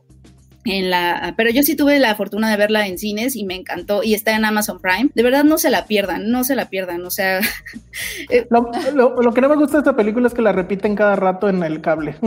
¿en serio? Sí, hubo un momento en el que yo, así cuando todavía prendía el cable, salía cada rato. A mí me encanta, me encanta, de verdad está bien padre. Medio gana a Metro Man y pues ya, ya tomó la ciudad, pero, pero se siente solo, entonces crea, empieza a hacer planes para crear un nuevo superhéroe para que, para así tener un némesis con quien pelear. Está bien padre, está bien padre. Nada más. Y, y es, es Brad Pitt y es este La- la- Will Ferrell, ¿no? Exacto, es de Will Ferrell y también Tina Fey hace un personaje ahí de una periodista a la que supuestamente siempre tiene que secuestrar, pero ya es como un, ya, a ver, secuéstrame, hoy qué vamos a hacer, ¿no? O sea, como... Sí, está muy chistoso. Ok, ¿quién sigue? A ver, ¿cuál otra tengo aquí? Y que esté en streaming. Es que sí, Sí, está complicado eso, ¿eh? No, Pensé que iba a ser más fácil. Creo que te vas a la página de Microsoft tal cual, de, de punto .com, no sé, y de ahí las puedes rentar. Es igual que en Apple, eh, Apple eh, iTunes, pues. O sea, es como que su propia tienda. Y en efecto, en, en Microsoft hay bastantes cosas. Entonces, pues si quieres, agárrate de ahí para hablar de The Sandlot. Pero que no cueste, ¿no? bueno, ok. No, más bien les tengo eh, una película muy, muy fuerte. Ya también se quieren poner densos, que se llama Leviatán. Una película Ay, Oh, es buena. extremadamente ruda, cruda de este director que nunca sé decir su nombre, Alexander Sviaginstev. Perdón, si alguien Ah, sabe, dígame cómo se pronuncia. Si es muy complicado, es como la gente en Estados Unidos que no puede decir corro ni mi nombre, siempre lo dicen mal. Así me siento ahorita con Alexander. Es que su nombre sí está cañón. Es, la, es el de Loveless, ¿no? Es el de Loveless, el Mm. del regreso y una película que me gusta mucho que se llama Elena. Es uno de los directores más talentosos que hay, no solamente en el este de Europa, sino creo que a nivel mundial. Es un director que siempre toma historias bastante crudas y las lleva al extremo. Es decir, ¿cuál es la maldad humana? ¿Cuál es un resquicio de maldad que puede haber en un ser humano? Bueno, mi película va a ser sobre eso, pero multiplicado por 15 veces. Y cómo cada acción te va a llevar a una reacción aún peor. Y en este caso es de un hombre que vive en un pequeño pueblo en la costa de, de Rusia, que se enfrenta al alcalde de la ciudad porque no quiere dar su casa. Su casa es una pequeña, no, no es choza, pues una casa bastante linda al lado del mar, al lado de la playa, y él no la quiere dar, y el, alcalde la quiere solamente porque es un favor para el obispo del pueblo. Entonces hay esta parte de lucha de poder y algo que es bien interesante en esta película que insisto, insisto, dura más de dos horas y es sumamente cruda, es como ponen esta parte de la casi casi de la elección divina, del poder divino, que es el que dicta las, las, las leyes y las reglas. No es que un ser humano sea malo, es que Dios así lo permite. Y esa parte sí es algo muy, muy católico al mismo tiempo que eso tiene que ver con la iglesia ortodoxa y pone en tela de juicio todas estas inscripciones católicas, religiosas, cristianas con las cuales hemos crecido y que todo se va pues, a lo que Dios quiera, a lo que Dios dicte. Y con esto los gobernantes y toda la gente de poder puede hacer lo que se le hinche la gana con el pueblo diciendo, güey, si Dios no quiere, haría algo para que eso no ocurra. Entonces, vean esta película, eh, si pueden, también vean Loveless y Elena, otras tres cintas de este mismo director, que no puedo decir eh, su nombre, pero Ren, veanla, la verdad sí es algo que van a sufrir, pero sí de dejar como con esa necesidad de poder hablarla, de poder discernir qué es lo que quiso decir con el director. Las actuaciones son magistrales y también tiene que, para mí es un poquito también como con neorrealismo italiano, porque sí es, son actores profesionales, pero como todo el ambiente en que está realizada la película, que es muy, muy, muy rural, hay un niño actor también, sí te pones a pensar de qué tan real puede ser esta película y sobre todo lo real que es en ciertos países y en ciertos pueblos también de México que te puedo asegurar que esta misma historia en la cual llega el curita y el alcalde del municipio y hacen lo que se les hincha la gana, fue muy, muy, muy real para nosotros también. Entonces véanla, se llama Leviatán, está en Amazon Prime. Dice Is- Ismael Morelos que Torrento es gratis, pero bueno, tampoco tan gratis, ¿no? bueno, este, desgraciadamente Josué me ganó a Allen. Jamás hubiera pensado que él fuera a recomendar una de Woody Allen. Yo para, para cambiar un poco el tono, sí me lo pensé mucho. Dije, bueno, a ver, está este, Ana y sus hermanas, que ahora que, que falleció Max von Sydow, bueno, él sale ahí. Está la que siempre digo que es mi película favorita de Allen, que evidentemente estoy bromeando, pero igual y no tanto, que es Bananas, que esa creo que está de hecho en YouTube. Y la versión incluso doblada en español es muy chistosa, justo por el doblaje. Pero me decidí por Scoop, que tengo entendido que está en Prime Video, que es la película con la que una de las, eh, ya no me acuerdo cuántas fueron, si dos o tres, que hizo con Scarlett. Y a mí me gusta mucho esa porque, bueno, es una comedia, pero ya saben que Allen hace esto de que usualmente, o ya en esta etapa, le encarga a, otra, a otro actor, o en este caso otra actriz, que sea e- esa persona la que haga el papel de ser Woody Allen. Aquí están los dos. Y, y eso es muy chistoso porque la verdad es que Scarlett lo hace muy, muy bien. O sea, es una gran Woody Allen. Y él sigue ahí apareciendo en pantalla y haciendo chistes que yo siempre me río, que él hace como que de un mago, así un mago de hacer trucos en cartas, etcétera, que es muy malo. ¿De qué trata? Ella, Scarlett, es una reportera y que de alguna forma se entera de que cierto millonario, ya no me acuerdo exactamente cómo era, eh, estaba haciendo como que negocios truculentos o algo por el estilo. Y ella lo va a intentar eh, seducir para llegar a la verdad, etcétera. Pero la verdad es que el show es ver a Scarlett como Woody Allen, ansiosa, eh, sin saber qué hacer, eh, etcétera. Siento que es un, poco lo que le es como que el tipo de actuación que le robó en esta última película, en, en la que ya no salió en Estados Unidos, donde también había una protagonista mujer y que a mí me parecía que eran como que exactamente las mismas, las mismas actuaciones. Entonces, véanla ahí, Scarlett está maravillosa, muy chistosa. Mucha gente odia la película porque dice que es de lo peor de Woody Allen, a mí no me parece Ah, para no. nada. O sea, no es Mm. obviamente una obra maestra, pero eh, pues para estos momentos de relajarse y etcétera, creo que es una muy buena opción. Y bueno, está en Amazon. No, tengo- no sé si es en algún canal, probablemente sea dentro de los canales, pero bueno, entran a la plataforma, la buscan y ahí sale. Ok, entonces va, sale. Yo le voy a recomendar y creo que hay bastante tiempo para que lo hagan. Es vean Sex and the City. Es una joya de serie. Que me creo voy a que verla. más.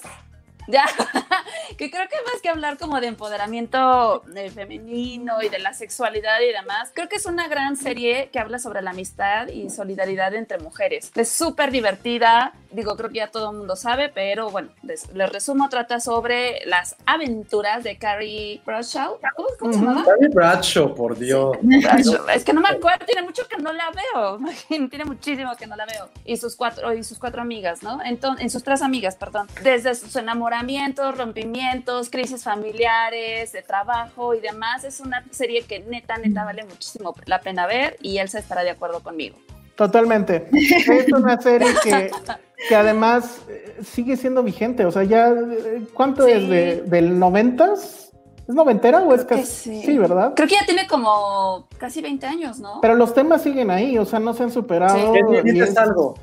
Y ¿Perdón? Tuvo, tuvo sus dos películas que sí fui a ver Ay, con no. mis amigas. O sea, sé que sí tiene algo esa serie. O sea, yo no, yo no era tan fan de la serie, pero creo que a todos nos impactó, incluso aunque no fueras fan, porque, o sea, yo recuerdo que ir a ver las películas era como, con mis amigas, era como una actividad como de, de, de, de fortalecimiento de lazos.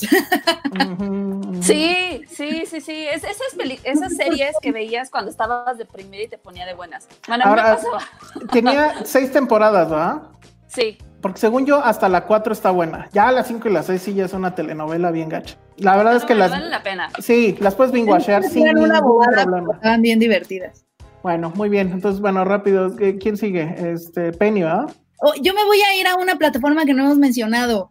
Es, es que quiero recomendar la película colombiana Pájaros de Verano, que también es Ah, muy bien. una película muy buena, entretenida, de gangsters, pero situada en, en, en Colombia, eh, durante un periodo que se conoció como la Bonanza Marimbera, me parece.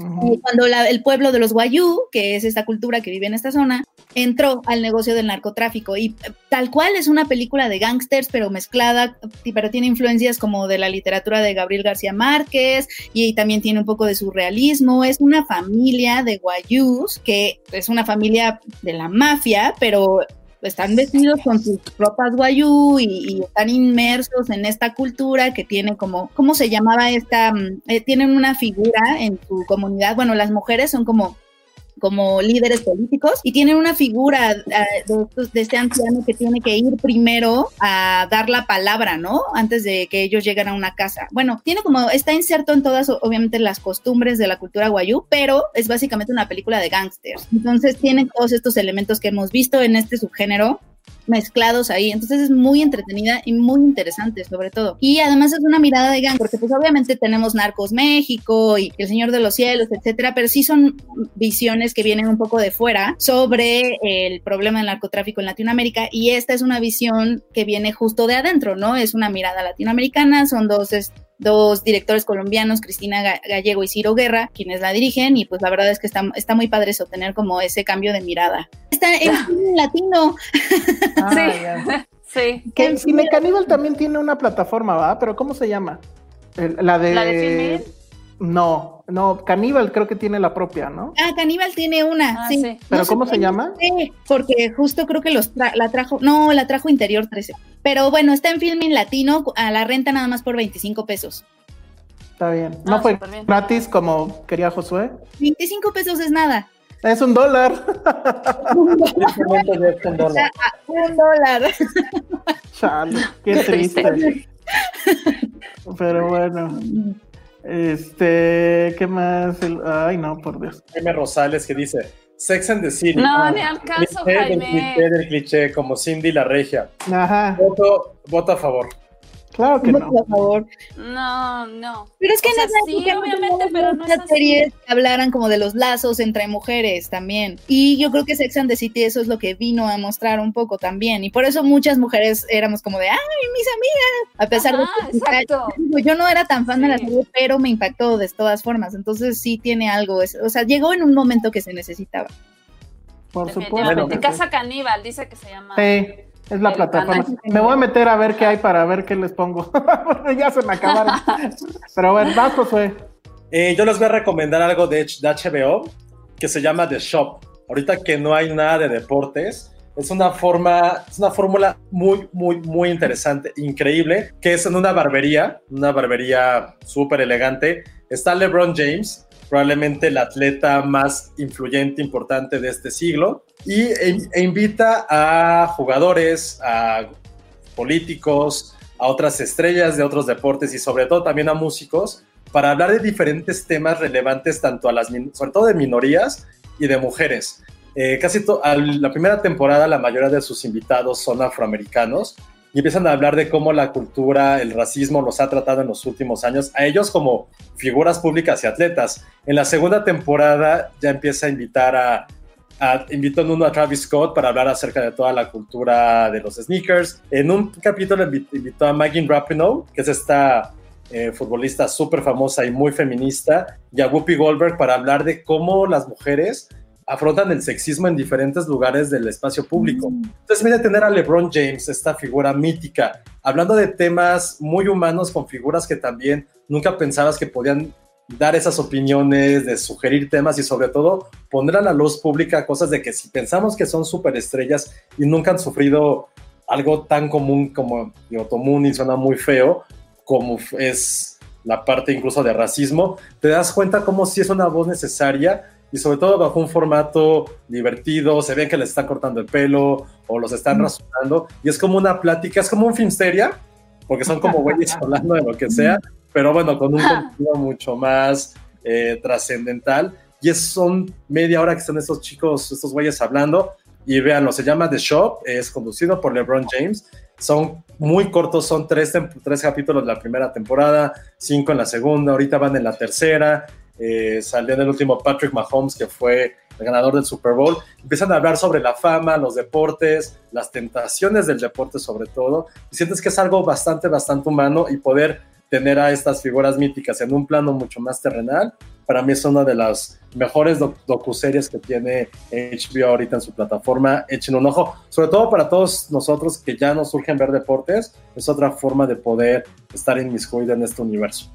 Nice. Velo, te va a gustar, de hecho, ¿eh? ¿Vamos qué? ¿Vamos bien? Sí, pero ve eso de Shop, te va a gustar. Ok. sí. Sí, claro. Sí. bueno, la mía, este, es una serie que la verdad, bueno, creo que Josué y yo fuimos muy fans y luego la abandonamos, no sé por qué.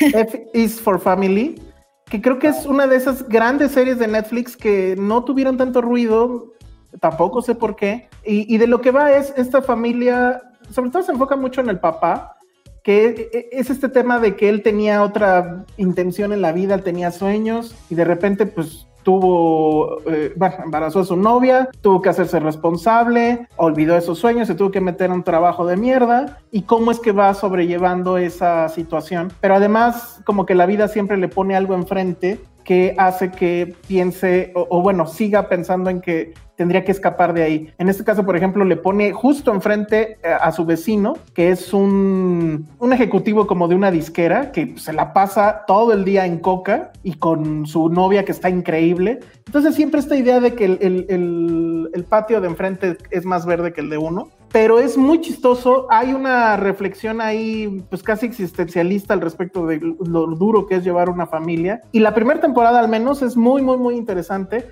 El, insisto, no sé ni por qué la dejé, la segunda la empecé y luego la abandoné y pues no sé, mucho trabajo o algo. Creo que es justo el momento para retomar ese tipo de series que por alguna razón en la segunda temporada las abandonamos y en mi caso fue eh, o es con, con esta que se llama F is for Family. Yo creo que de las mejores, de los Netflix Originals, yo creo que sí queda en el top 10, ¿eh? Pero bueno, chéquenlo por ahí. Entonces, ¿quién sigue?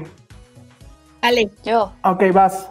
Rápido, nada más voy a recomendar una película que está en Netflix, que se estrenó hace como cuatro años, si mal no recuerdo, que es El Principito, dirigida por Mark Osborne, que es el director de, de Kung Fu Panda, la primera, y de la de Bob Esponja, que amo la película de Bob Esponja. La película vale mucho la pena ver en el sentido de la animación, creo que es una animación súper bonita en stop motion, mezcla la historia Sí. original del libro del Principito con, con una historia un poco más actual, ¿no? O sea, creo que lo, lo que la- el valor de la película está en que creo que no sé ustedes, pero yo cuando la le- leí el libro de niña no entendí nada, no me llegó a nada. Creo que es un libro más para adultos que para niños, pero en la película te lo explican, o sea, literal con peras y con manzanas, mezclando la historia de esta niña que conoce al aviador ya más ya, ya viejito, literal, y quien le empieza a narrar cómo conoció al principito, ¿no? Bueno, en, en inglés, creo que vale, el doblaje está muy, muy padre en español, eh, tanto en español como en inglés. En, en Netflix lo pueden encontrar en inglés nada más y en español. La voz es de Jeff Bridges, de Mackenzie Foy, Rachel McAdams. Y también está por ahí James Franco. La verdad es que tiene super cast de voces y vale totalmente la pena. Yo la recomiendo muchísimo. Creo que efectivamente el gran acierto, o sea, era como que el miedo de los que son muy fans del libro,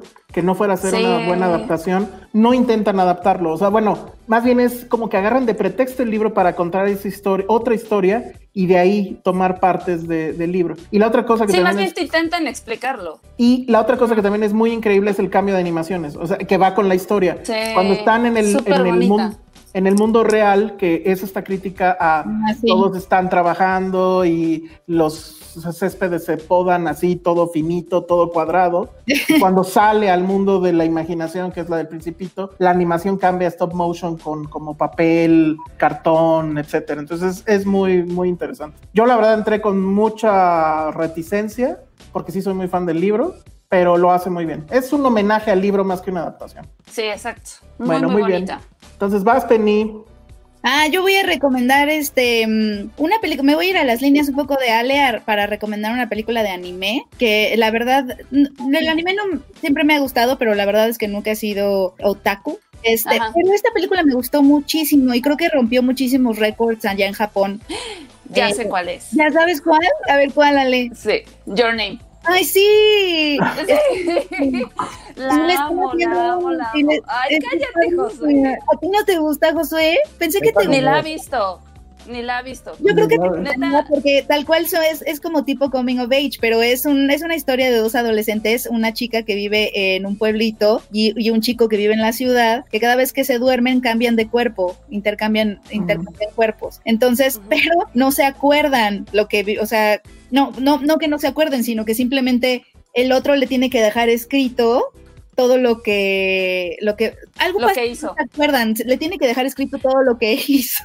Entonces se están cambiando así es la única forma en la que se comunican. Se dan cuenta de que algo algo les está pasando y entonces se empiezan a dejar recaditos uno uno en la vida del otro y empiezan a cambiar la vida uno de la, de- del otro no al final obviamente es una historia romántica entonces se enamoran pero también hay una cuestión ahí de líneas de tiempo muy interesante también tiene un poco de viajes de tiempo. Está bien padre eh, está muy bien escrita yo creo y, y obviamente es muy popular es, es como un romance juvenil J.J. Abrams compró los derechos para Compró hacer la adaptación gringa. Le están haciendo Sí. la versión gringa dirigida por Mark Webb, que creo que le va a ir muy bien. Y además es una historia original, no, no basada en como en un material preexistente. A mí me gusta La mucho. animación es increíble, sí. Claro, Es un romance juvenil, melodrama, no, no. Pero, pero la verdad me gusta mucho y está en Netflix. Ay, sí, véanla. Sí, está muy bien. bonita. Yo creo que sí va a gustar, Josué. Créeme. Recuerdo que lo intenté y la abandoné, ¡No! Ay, Tu no. corazón! te lo juro. Sí, Elsa, no manches. Tal vez lo O sea, ahora. con Onward y no con Sí, por favor, inténtala. Bueno, está Denle bien. Voy, a- voy a poner, voy a poner este mensaje que puso Lulu Petit, nada más para. Ay, Lulu. Bueno, bueno, vámonos ahora con Josué. Como ya va a ser nuestra última participación, porque creo que vamos a llegar a 30 en los 40, porque ya llevamos mucho tiempo, bien. y la pidieron hace rato, sí voy a hablar de How I Met Your Mother. Eh, Eh, o, como- Eh, o- o Friends con cerebro, o Friends con huevos. Ay, tampoco. todo lo que Friends nunca va a Josué, hacer. ni al caso. No, es cierto, es cierto y aquí todos en el chat pueden decirlo. ¿Por qué la gente le gusta Friends? Esa es mi gran, gran este, duda de todos los tiempos. O sea, es una serie boba, sosa, predecible, mal actuada, con problemas ¿de irreales. qué hablas? si fuera, si hubiera sido adolescente en los 90, no, ¿en cu- ¿cuándo fue Friends? Los 90. ¿Sí? Los 90. Sí. Pero ya eras adolescente de ese tipo, no. O sea, si hubieras No, tenido 30 años, No, ojo, de adolescente sí me gustaba Friends, incluso acuerdo que lo Ah, ahí como en el canal 5, como a las Mm. 11 de la noche. Sí, era bien, estaba cagada, pues, pero ya que creces, es como de dude, ok, es como decir que tu película, que tu caricatura favorita en la vida va a ser siempre, no sé, los pitufos. Es como, güey, hay otras cosas más. Oye, yo sigo amando los Muppet Babies. Los Muppet Babies son cabrones. Ay, Los, los Muppet Babies son una cosa. La canción. La canción es lo mejor, Basilio es lo mejor, Animales Bueno, en Amazon están todas las temporadas completas. Es una serie para maratonear completamente. Me acuerdo que yo las primeras dos temporadas fue en una noche, en una tarde completa, hace como unos, parecido como en 2005 o 2006. Y es una serie que siento que no ha eh, envejecido tan mal como sí Friends en su momento. Hay cosas muy obscuras, es políticamente muy incorrecta en varias, varias cosas, pero justo que por cada cosa incorrecta que hace, tiene dos o tres capítulos que revierten eso y te encuentran historias de amor que no es del protagonista, que no es de Ted Mosby, sino todo lo que hace Bernie, de cómo se va transformando en este personaje mujeriego, castroso, insisto, muy políticamente incorrecto, y ves que tiene una relación mucho más profunda con cada uno de los personajes, es algo que es muy, muy divertido. También cada teoría que sacan acerca de las relaciones personales, relaciones de amistad, no es una película, perdón, no es una serie que simplemente tengan que llegar del punto A al punto B en cada capítulo. Utilizan muy inteligentemente los flashbacks, pero lo que más me gusta es, es una serie sobre amistad también al final de cuentas, de una amistad entre tres hombres y dos mujeres, que evidentemente hay una parte en que sí hay mucha tensión sexual, cuando la vean sabrán por qué, pero al final de cuentas sí la siento en ese sentido muy sincera, en cómo se desarrolla realmente la amistad entre personajes veintañeros y treintañeros, cada quien con sus crisis emocionales, sus crisis laborales, pero al final que todo se puede resolver con un amigo y una chela en la mano. Creo que Ah. es el gran mensaje de, Qué bonito. Qué Y, profundo. pues, con, esa, con ese lindo pensamiento me voy. Oye, yo, yo estaba el otro día eh, armando una teoría respecto a tu gusto por las series y llegamos, o bueno, llegué a la conclusión de que eres fan de las series que terminan mal. Game of Thrones, How I Sí, Met eso Your sí, Mother es. y este, ¿cómo se llamaba? Lost. Lost, O sea, hay tres. o sea, si tienen mal final, es muy probable que Josué sea muy fan de esa serie. Que mira, Game of Thrones fue fiel a su naturaleza porque nos traicionó. O sea, fuera un personaje de su misma serie, o sea, de él mismo. Oye, ¿y, cre- le creen a este tipo, el gordo este que le escribió? ¿Te va a que, acabar el libro? Ajá, que Pero como ¿quién va está a ser en- el mismo final? Porque, ay, no. No, No seguramente va a ser sé, no creo. Yo no ¿Tú crees creo. que él haya visto el final y haya dicho estos imbéciles? Pues sí, pero también el tipo es súper huevón, ¿no? O sea, justo por eso ahora dijo, como estamos en cuarentena, ahora sí ya me voy a aplicar y me voy a poner a escribir. A lo mejor está disfrutando sus millones que ganó con la serie. A, a lo mejor estoy pensando, si, si hago la serie, o sea, si hago el libro que falta, el whatever, ya no voy a disfrutar ese dinero. Entonces, ¿ya para qué? Exacto. Exacto. Ahí tiene su, ese libro su guardadito. Muy bien. Este, mm, bueno, yo todavía tenía más, pero creo que no nos podemos ir. O sea, el mío sí va a ser un 2 por 1 lo siento. Es un gran momento para todos aquellos que no hayan visto Breaking Bad. Vean Breaking Bad. No, yo. Mm. Ah, deberías, deberías, Yo no la terminé de ver. Los, ¿Tú no la terminaste de ver, Ale? ¿O cómo? No, no, no la terminé de ver. ¿Pero hasta qué capítulo llegaste? ¿O qué temporada? ¿O qué? Ay, como al 6 ¿Qué de la temporada. Reconozco que Breaking Bad, o sea, la, la primera temporada igual no es tan emocionante, pero ya después de ahí todo cambia, todo va cambiando mucho la serie, se va volviendo cada vez más importante, diría yo, porque el, el- el tema al final de Breaking Bad es el bien y el mal y cómo lo entendemos y cómo lo asumimos, hasta dónde podemos, eh, estamos dispuestos a llegar para conseguir nuestros objetivos, por muy buenos o malos que sean esos objetivos. Y yo creo que esa es una serie que terminó muy bien y por eso yo entré con muchas dudas a Better Call Saul, por eso les decía que era un 2 por 1 porque está Better Call Saul todavía ahorita. Está, me parece que esta es la temporada 4, las, no, es la 5 y va a haber solo seis temporadas, lo cual también me parece que es muy correcto. Y francamente, hay momentos en Better Call Saul que sobrepasan por mucho a Breaking Bad. El problema es que yo creo que no se disfruta igual si no han visto antes Breaking Bad. Better Call Saul, ¿de qué va? Bueno, hay un personaje en, en Breaking Bad que es este abogado que sabe, digamos, que sabe todos los trucos para poder sacar de embrollos a los criminales y se ha vuelto ya como el abogado de, de, los narcos. Y entonces lo que vamos a ver ahí es cómo este personaje se convierte en ese tipo de abogado. Entonces otra vez es un poco, en el fondo es un poco la, misma eh, idea de una persona buena que se va a volver, comillas, mala y cuáles son sus motivos y demás. Entonces, este, creo, ya, ya no sé dónde se fue Ale, pero ahorita se reconecta, supongo. Sí les recomiendo mucho que vean ambas.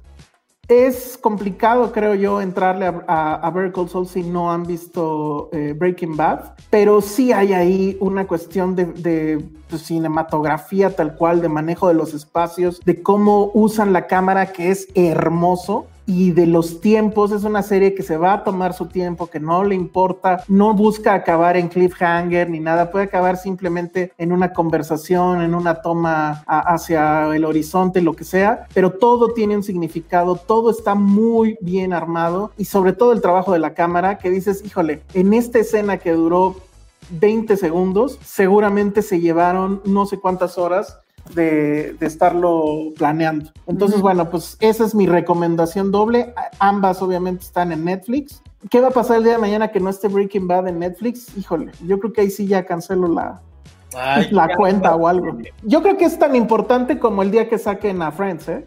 O sea, sí. esas dos, creo que según yo son las que fundan. Si está desenfrenada, si va a haber desenfrenada. Ah, sí. Oye, yo no la he visto. No lo hagas. No, no, lo hagas. O vela y nos cuentas. Pero también, ajá, es que una parte de mí quiere verla nada más como para. De... ¡Uh! Sí, algo, algo, creo. sí, sí, vela, vela, vela. No salí muy enojado y estuvo padre porque este nos comentó un chico que es de Oaxaca y que tiene como un trabajo como de académico en Denver, en Colorado, que decía, es cierto, todos los de Oaxaca siempre nos retratan como el indígena, la servidumbre, Chale, es la ladrona, ¿no? Que es de Oaxaca, me dijeron. Sí, y, exacto. No, pero en esta serie que es como súper incluyente, mira, lesbianas, bisexuales, bla, bla, bla. Exacto. Los oaxaqueños o los indígenas siguen siendo la gente mala o la gente pobre. Oye, nos están preguntando por una sección nueva, la sección nueva. Sí, ahorita sí. que, que des tu última recomendación, Sí, mi recomendación es, es muy rápida. Nada más voy a volver a recomendar. Siempre es un buen momento, uno nada más en la cuarentena, para ver The Office, que sí. está en Amazon yeah. completa, y verla, porque además verla en diferentes tiempos te revela diferentes cosas. Por ejemplo, a mí me, a mí me reveló en esta cuarentena qué tan tesoro es Steve Carell para el mundo. Ya, entonces, fin. Y, y ya. ya es... Pero ¿y, la original no está en ningún lado. ¿La británica? Ah. La, en Amazon no está. Pero estaría bueno saber, según, si, si saben dónde está, amigos, díganos. Sí, pero no, es que el ejercicio, la verdad, sí fue complicado. O bueno, a mí se me complicó muchísimo porque había muchas que no están en ningún lado. Es una monserga. Afortunadamente sí está en Amazon Prime sí. y de verdad que sigue siendo la misma joya que hace años. O sea, ¿qué? Hace 10, 15 ya, no más. Bien, y ahora la gente está con todo lo que nos recomendaron ustedes en la sección Filmsteria Rulo. Cristian Andrade, la supernovela del Salón Rojo. ¿Cuál es tu supernovela? Cobra Kai. Ah, esa podría ser, claro. No, This Is Us. Sí vi ese tweet y no sé de dónde sacaron eso. Pero Yo- sí tenemos viendo This Is Us, ¿eh? Yo nunca la he visto. o sea, no sé ni de qué va. A mí ya me la contaron toda. Mira, A mí mi- también, y si es como una no, si es una gran novela, o sea, Sí. novela Televisa tipo Penny veía en su infancia, ¿eh? no, La me fea acabo, Mongolia. Me acabo de enterar que una de mis novelas favoritas, de las dos que he visto o algo, es justamente este Mirada de Mujer, que sí está en Prime. Ah, oye, pues recomiéndala. Sí, pues Ya, esa es la que tienen que ver. Es, esa, esa, esa novela, literal era una novela, pues, que salía en la tele y todo. eh, es un poco de la onda Sex and the City, porque es la señora que está casada, eh, tiene sus hijos, etcétera, pero ya está harta de la vida de casada y, el, y ser ama de casa y ya está harta de ser millonaria. Y entonces este, empieza a tener un amorío, creo que no sé si era su maestro, no sé de dónde lo sacó, que era Ari Telch, cuando creo que todavía no se volvía medio loco. Fue una decisión, es arriesgada. Eso no se había visto nunca, jamás. en la No. tele. Ahorita en cualquier serie sucede, pero en esos entonces, que eso sucediera en una novela, en una telenovela, era totalmente revolucionario. Y creo que sí se divorcian, pero el gran escándalo es que la señora quiere andar con el tipo que además ella le rebasa 20 años, seguro, o algo por el estilo. Sí. Entonces es una gran este, novela. Ahí salían, ¿quiénes salían? Salía las hijas que eran, estaban todas desquiciadas porque criticaban un chorro a la mamá. Ah, Mamelena, ¿no? Ajá. Pero ¿quiénes eran las hijas? Era una muy guapa, era esta. Ay, no Ah, recuerdo. Bárbara Mori. Ya, Bárbara Mori es. eh, si, no los, si no los convencí con todo el rollazo, Bárbara Mori es el asunto. Y, y era Cassandra. Changuerotti, no, ¿verdad? Casana Changrotti es como de mi edad y no. Sí, no, estaba, che- estaba chiquita. Sí, estaba, estábamos como en la primaria.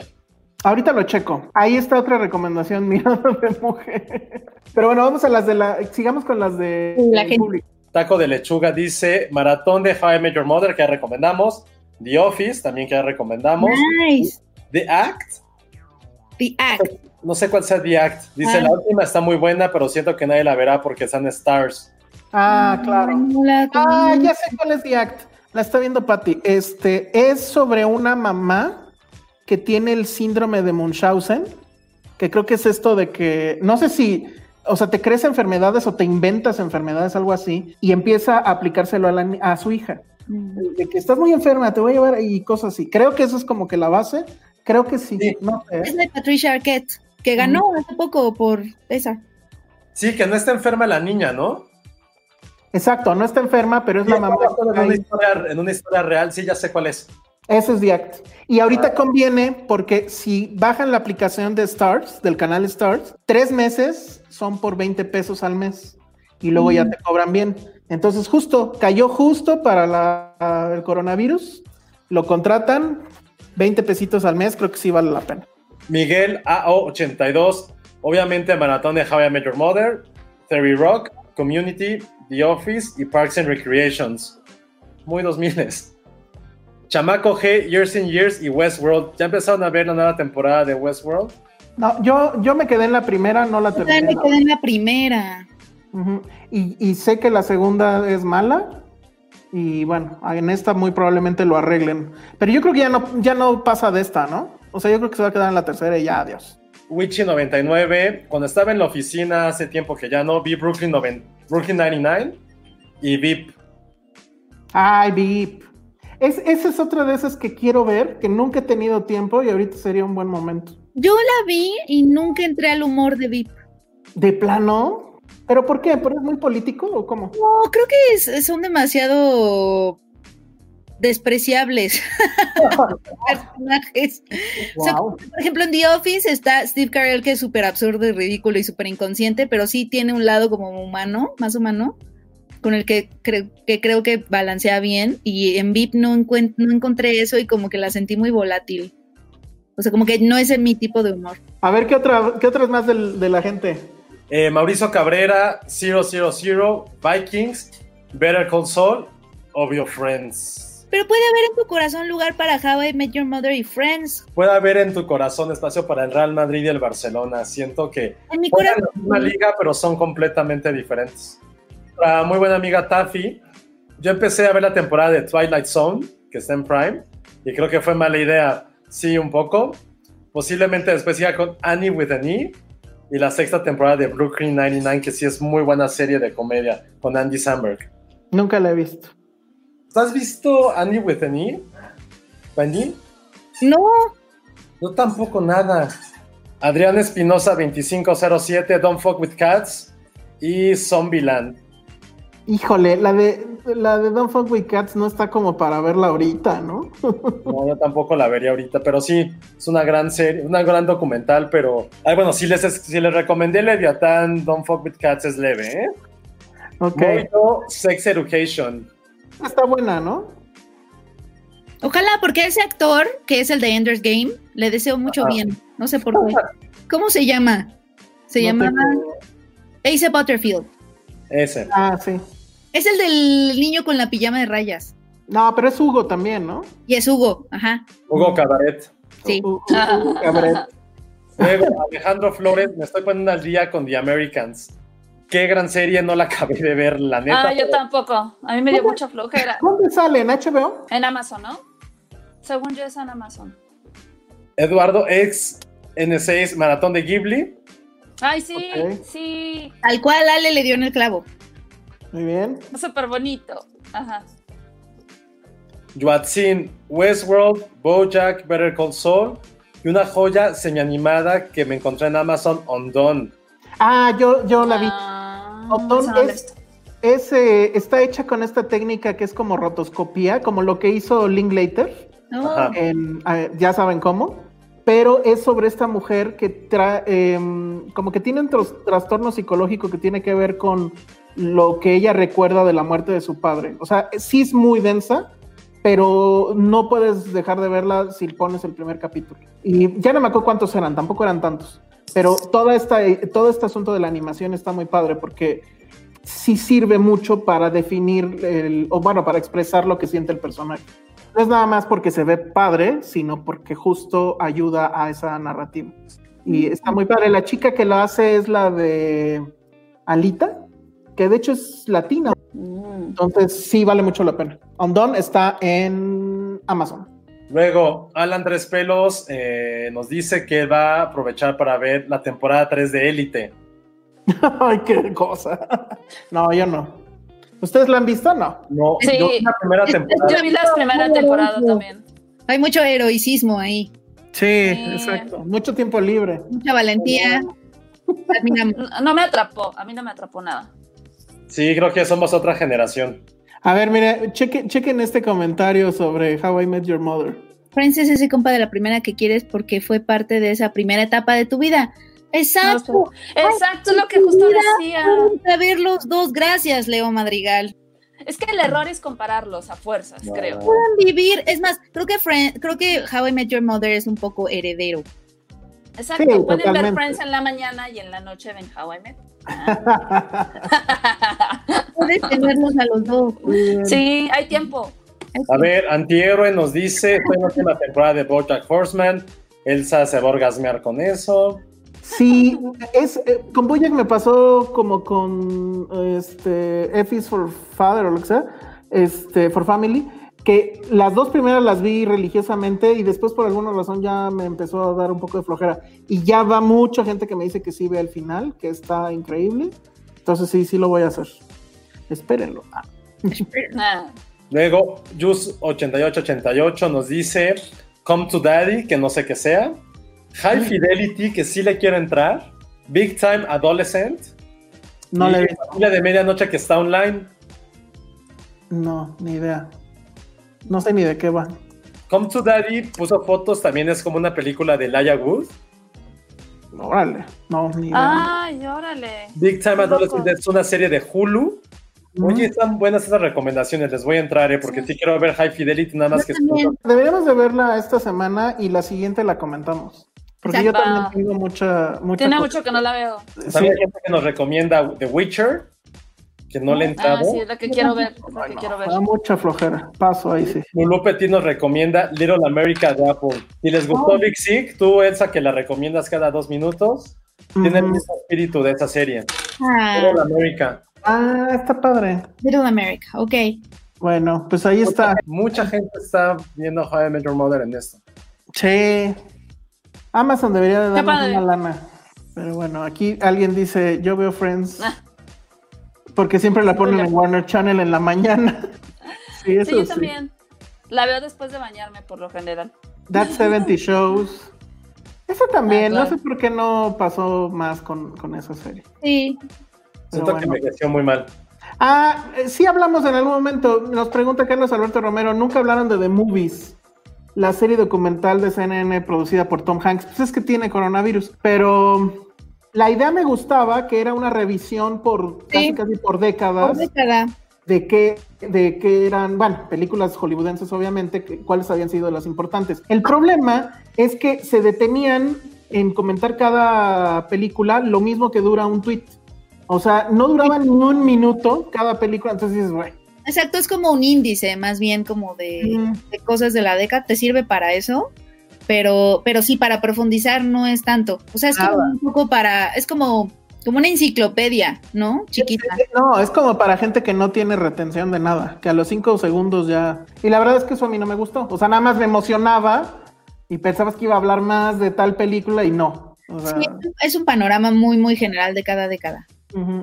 Bueno, pues ahí está. Creo que ya no hay más comentarios, por lo menos recientes, porque hubo muchos durante la transmisión. Penny está bailando, yo también voy a bailar. Bailando. Bueno, pues ya vámonos. Este, muchas gracias por habernos acompañado en estas dos horas y cuarto. No manches. ¡Wow! Pudieron haber visto la mitad de The Irishman. Y Titanic también. dentro de ocho días es nuestro episodio 200. Sí, pero no va, a podemos hacer nada especial. Va a estar bien, eh, va, va a estar bien coronaviruseado. En el inter de este capítulo al, al siguiente vamos a hacer varias actividades. Vamos a regresar con el Watching Party de Netflix, vamos a hacer otro. Y yo quiero hacer un experimento, quiero hacer como un poco similar a lo de a ese Netflix Party, pero con los Simpsons. De ir comentando cada capi- un capítulo de los Simpsons en Twitter, las referencias y todo eso. No sé si les lata, pero estoy dispuesto a hacer lo que siempre hago todas las noches, pero en Twitter, que es ver cinco capítulos de Los Simpsons. Ojalá sí se adelante No. eh, eh, Disney Plus, ¿no? Sí, ya dijeron que sí se va a adelantar el lanzamiento de la plataforma en los países donde todavía no, no sale. Oye, pero ya, ya vieron que tienen que tener 30% de contenido Ah, sí. mexicano. ¿Podrá entrar? O sea, ¿tendrá el contenido? Chinga le dice a Manolo Caro que le haga una serie y ya. Sí, quién sabe. Es una tontería, es una gran. No, por favor, trae la fea más bella. O sea, son muchísimos. Puede justamente cumplir con tu cuota de 30% porque son un montón. Yo digo que sí, seguro. Bueno, pues ya vámonos. ¿Cuál es esa de It's Not Me, I Swear, que me acaban de recomendar No Elvis? sé. No sé. Ni idea. La voy a buscar y la voy a Ahí ver. les estamos. prometo. ¿La Sí, otra sí la habías visto? ¿Hearthstone? María, it's not me, I swear. It's not me, I swear. Ok. Va. Pues Bueno, muy- ya vámonos. Este, nada más quiero decir que, pues sí, cuídense. O sea, yo sé perfectamente bien que no todos pueden simplemente decir a home office. La verdad es que nosotros, el plan original era juntarnos en, en- en casa de Josué y hacerlo el clásico Housecast, pero pues sí sentimos también que era igual un poco una responsabilidad hacer eso. Y básicamente de eso va este asunto, ¿no? O sea, de, de volvernos responsables en, en toda esta crisis. Y, y pues nada, creo que eh, extremar precauciones nunca está de más. Mejor que nos llamen exagerados, que pasen más cosas. Obviamente, pues esto apenas está empezando, va a crecer. Definitivamente eso será inevitable. Pero también creo que hay un chorro de cosas que podemos hacer para que no nos pase nada, ¿no? Y en el Inter, pues vean muchas películas, chútense este podcast 40 veces. Y este, lo que sí tengan eh, seguro es que vamos a seguir a- haciéndolo de una u otra forma.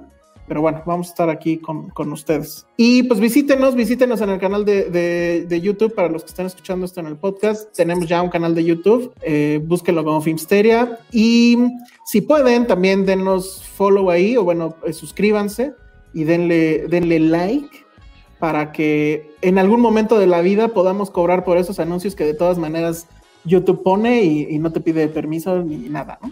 Y este, bueno, pues obviamente estamos en nuestra página, filmsteria.com. Vamos a ver si podemos subir la, lista como haya quedado. No sé si llegamos a los 40 o no. Igual y la completamos. Y pues ahí seguimos en Instagram y en todas las otras redes, ¿no? Entonces, si no tenemos más anuncios parroquiales que hacer. Eh, no vamos a imaginar qué podemos hacer para el episodio 200. No vamos a venir de smoking, a lo mejor sí, no será una mala idea. Arreglarnos para este episodio Puede ser un episodio de solamente preguntas de la gente, como lo hicimos en el episodio. Pueden creer que ya pasó el episodio 100, hace 100 episodios, que también fue con preguntas, pero ahorita lo podemos hacer completamente en vivo. Que Penny esté con Elvis, Ale esté con sus perritas y tú con el gatito. Ay, sí. Ah, estaría bueno. Mis niñas. Muy, muy bien. Esa es una gran, gran, gran idea. Sí, yo creo que si hacemos una de puras preguntas va a salir padre. Perdón que no pudimos leer todos los comentarios, o sea, pero bueno, es que era o veíamos comentarios o hablábamos. Pero bueno, entonces vámonos, redes sociales, Penny. Arroba Penny Oliva. Ale. Arroba Ale Asagi. Josué. Arroba José bajo corro y arroba Sir Pom en Instagram. Ah. Muy importante esto. Yo soy el Salón Rojo y vean lo que quieran ver, pero por favor traten de no salir, cuídense y nos vemos y escuchamos en la que sigue. Y adiós.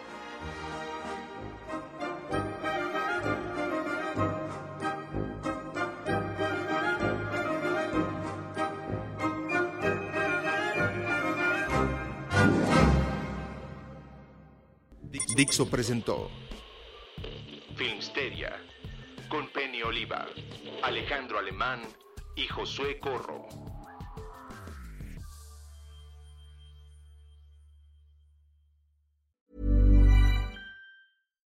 If you're looking for plump lips that last, you need to know about Juvederm lip fillers. With Juvederm Volbella XC and Juvederm Ultra XC, your lip look, whether it's subtle or bold, can last up to one full year with optimal treatment and no additional maintenance. Find a licensed specialist and see if it's right for you at juvederm.com today. That's J U V E D E R M.com. Add fullness to lips in adults over 21 with Juvederm Volbella XC or Juvederm Ultra XC. Do not use if you have severe allergies or a history of severe allergic reactions, or if you're allergic to lidocaine or the proteins used in Juvederm. Tell your doctor if you have a history of scarring or taking medicines that decrease the body's immune response or that can prolong bleeding. Common side effects include injection site redness, swelling, pain, tenderness, firmness, lumps, bumps, bruising, discoloration, or itching. As with all fillers, there's a rare risk of unintentional injection into a blood vessel, which can cause vision abnormalities, blindness, stroke, temporary scabs, or scarring. For full important safety information, visit juvederm.com.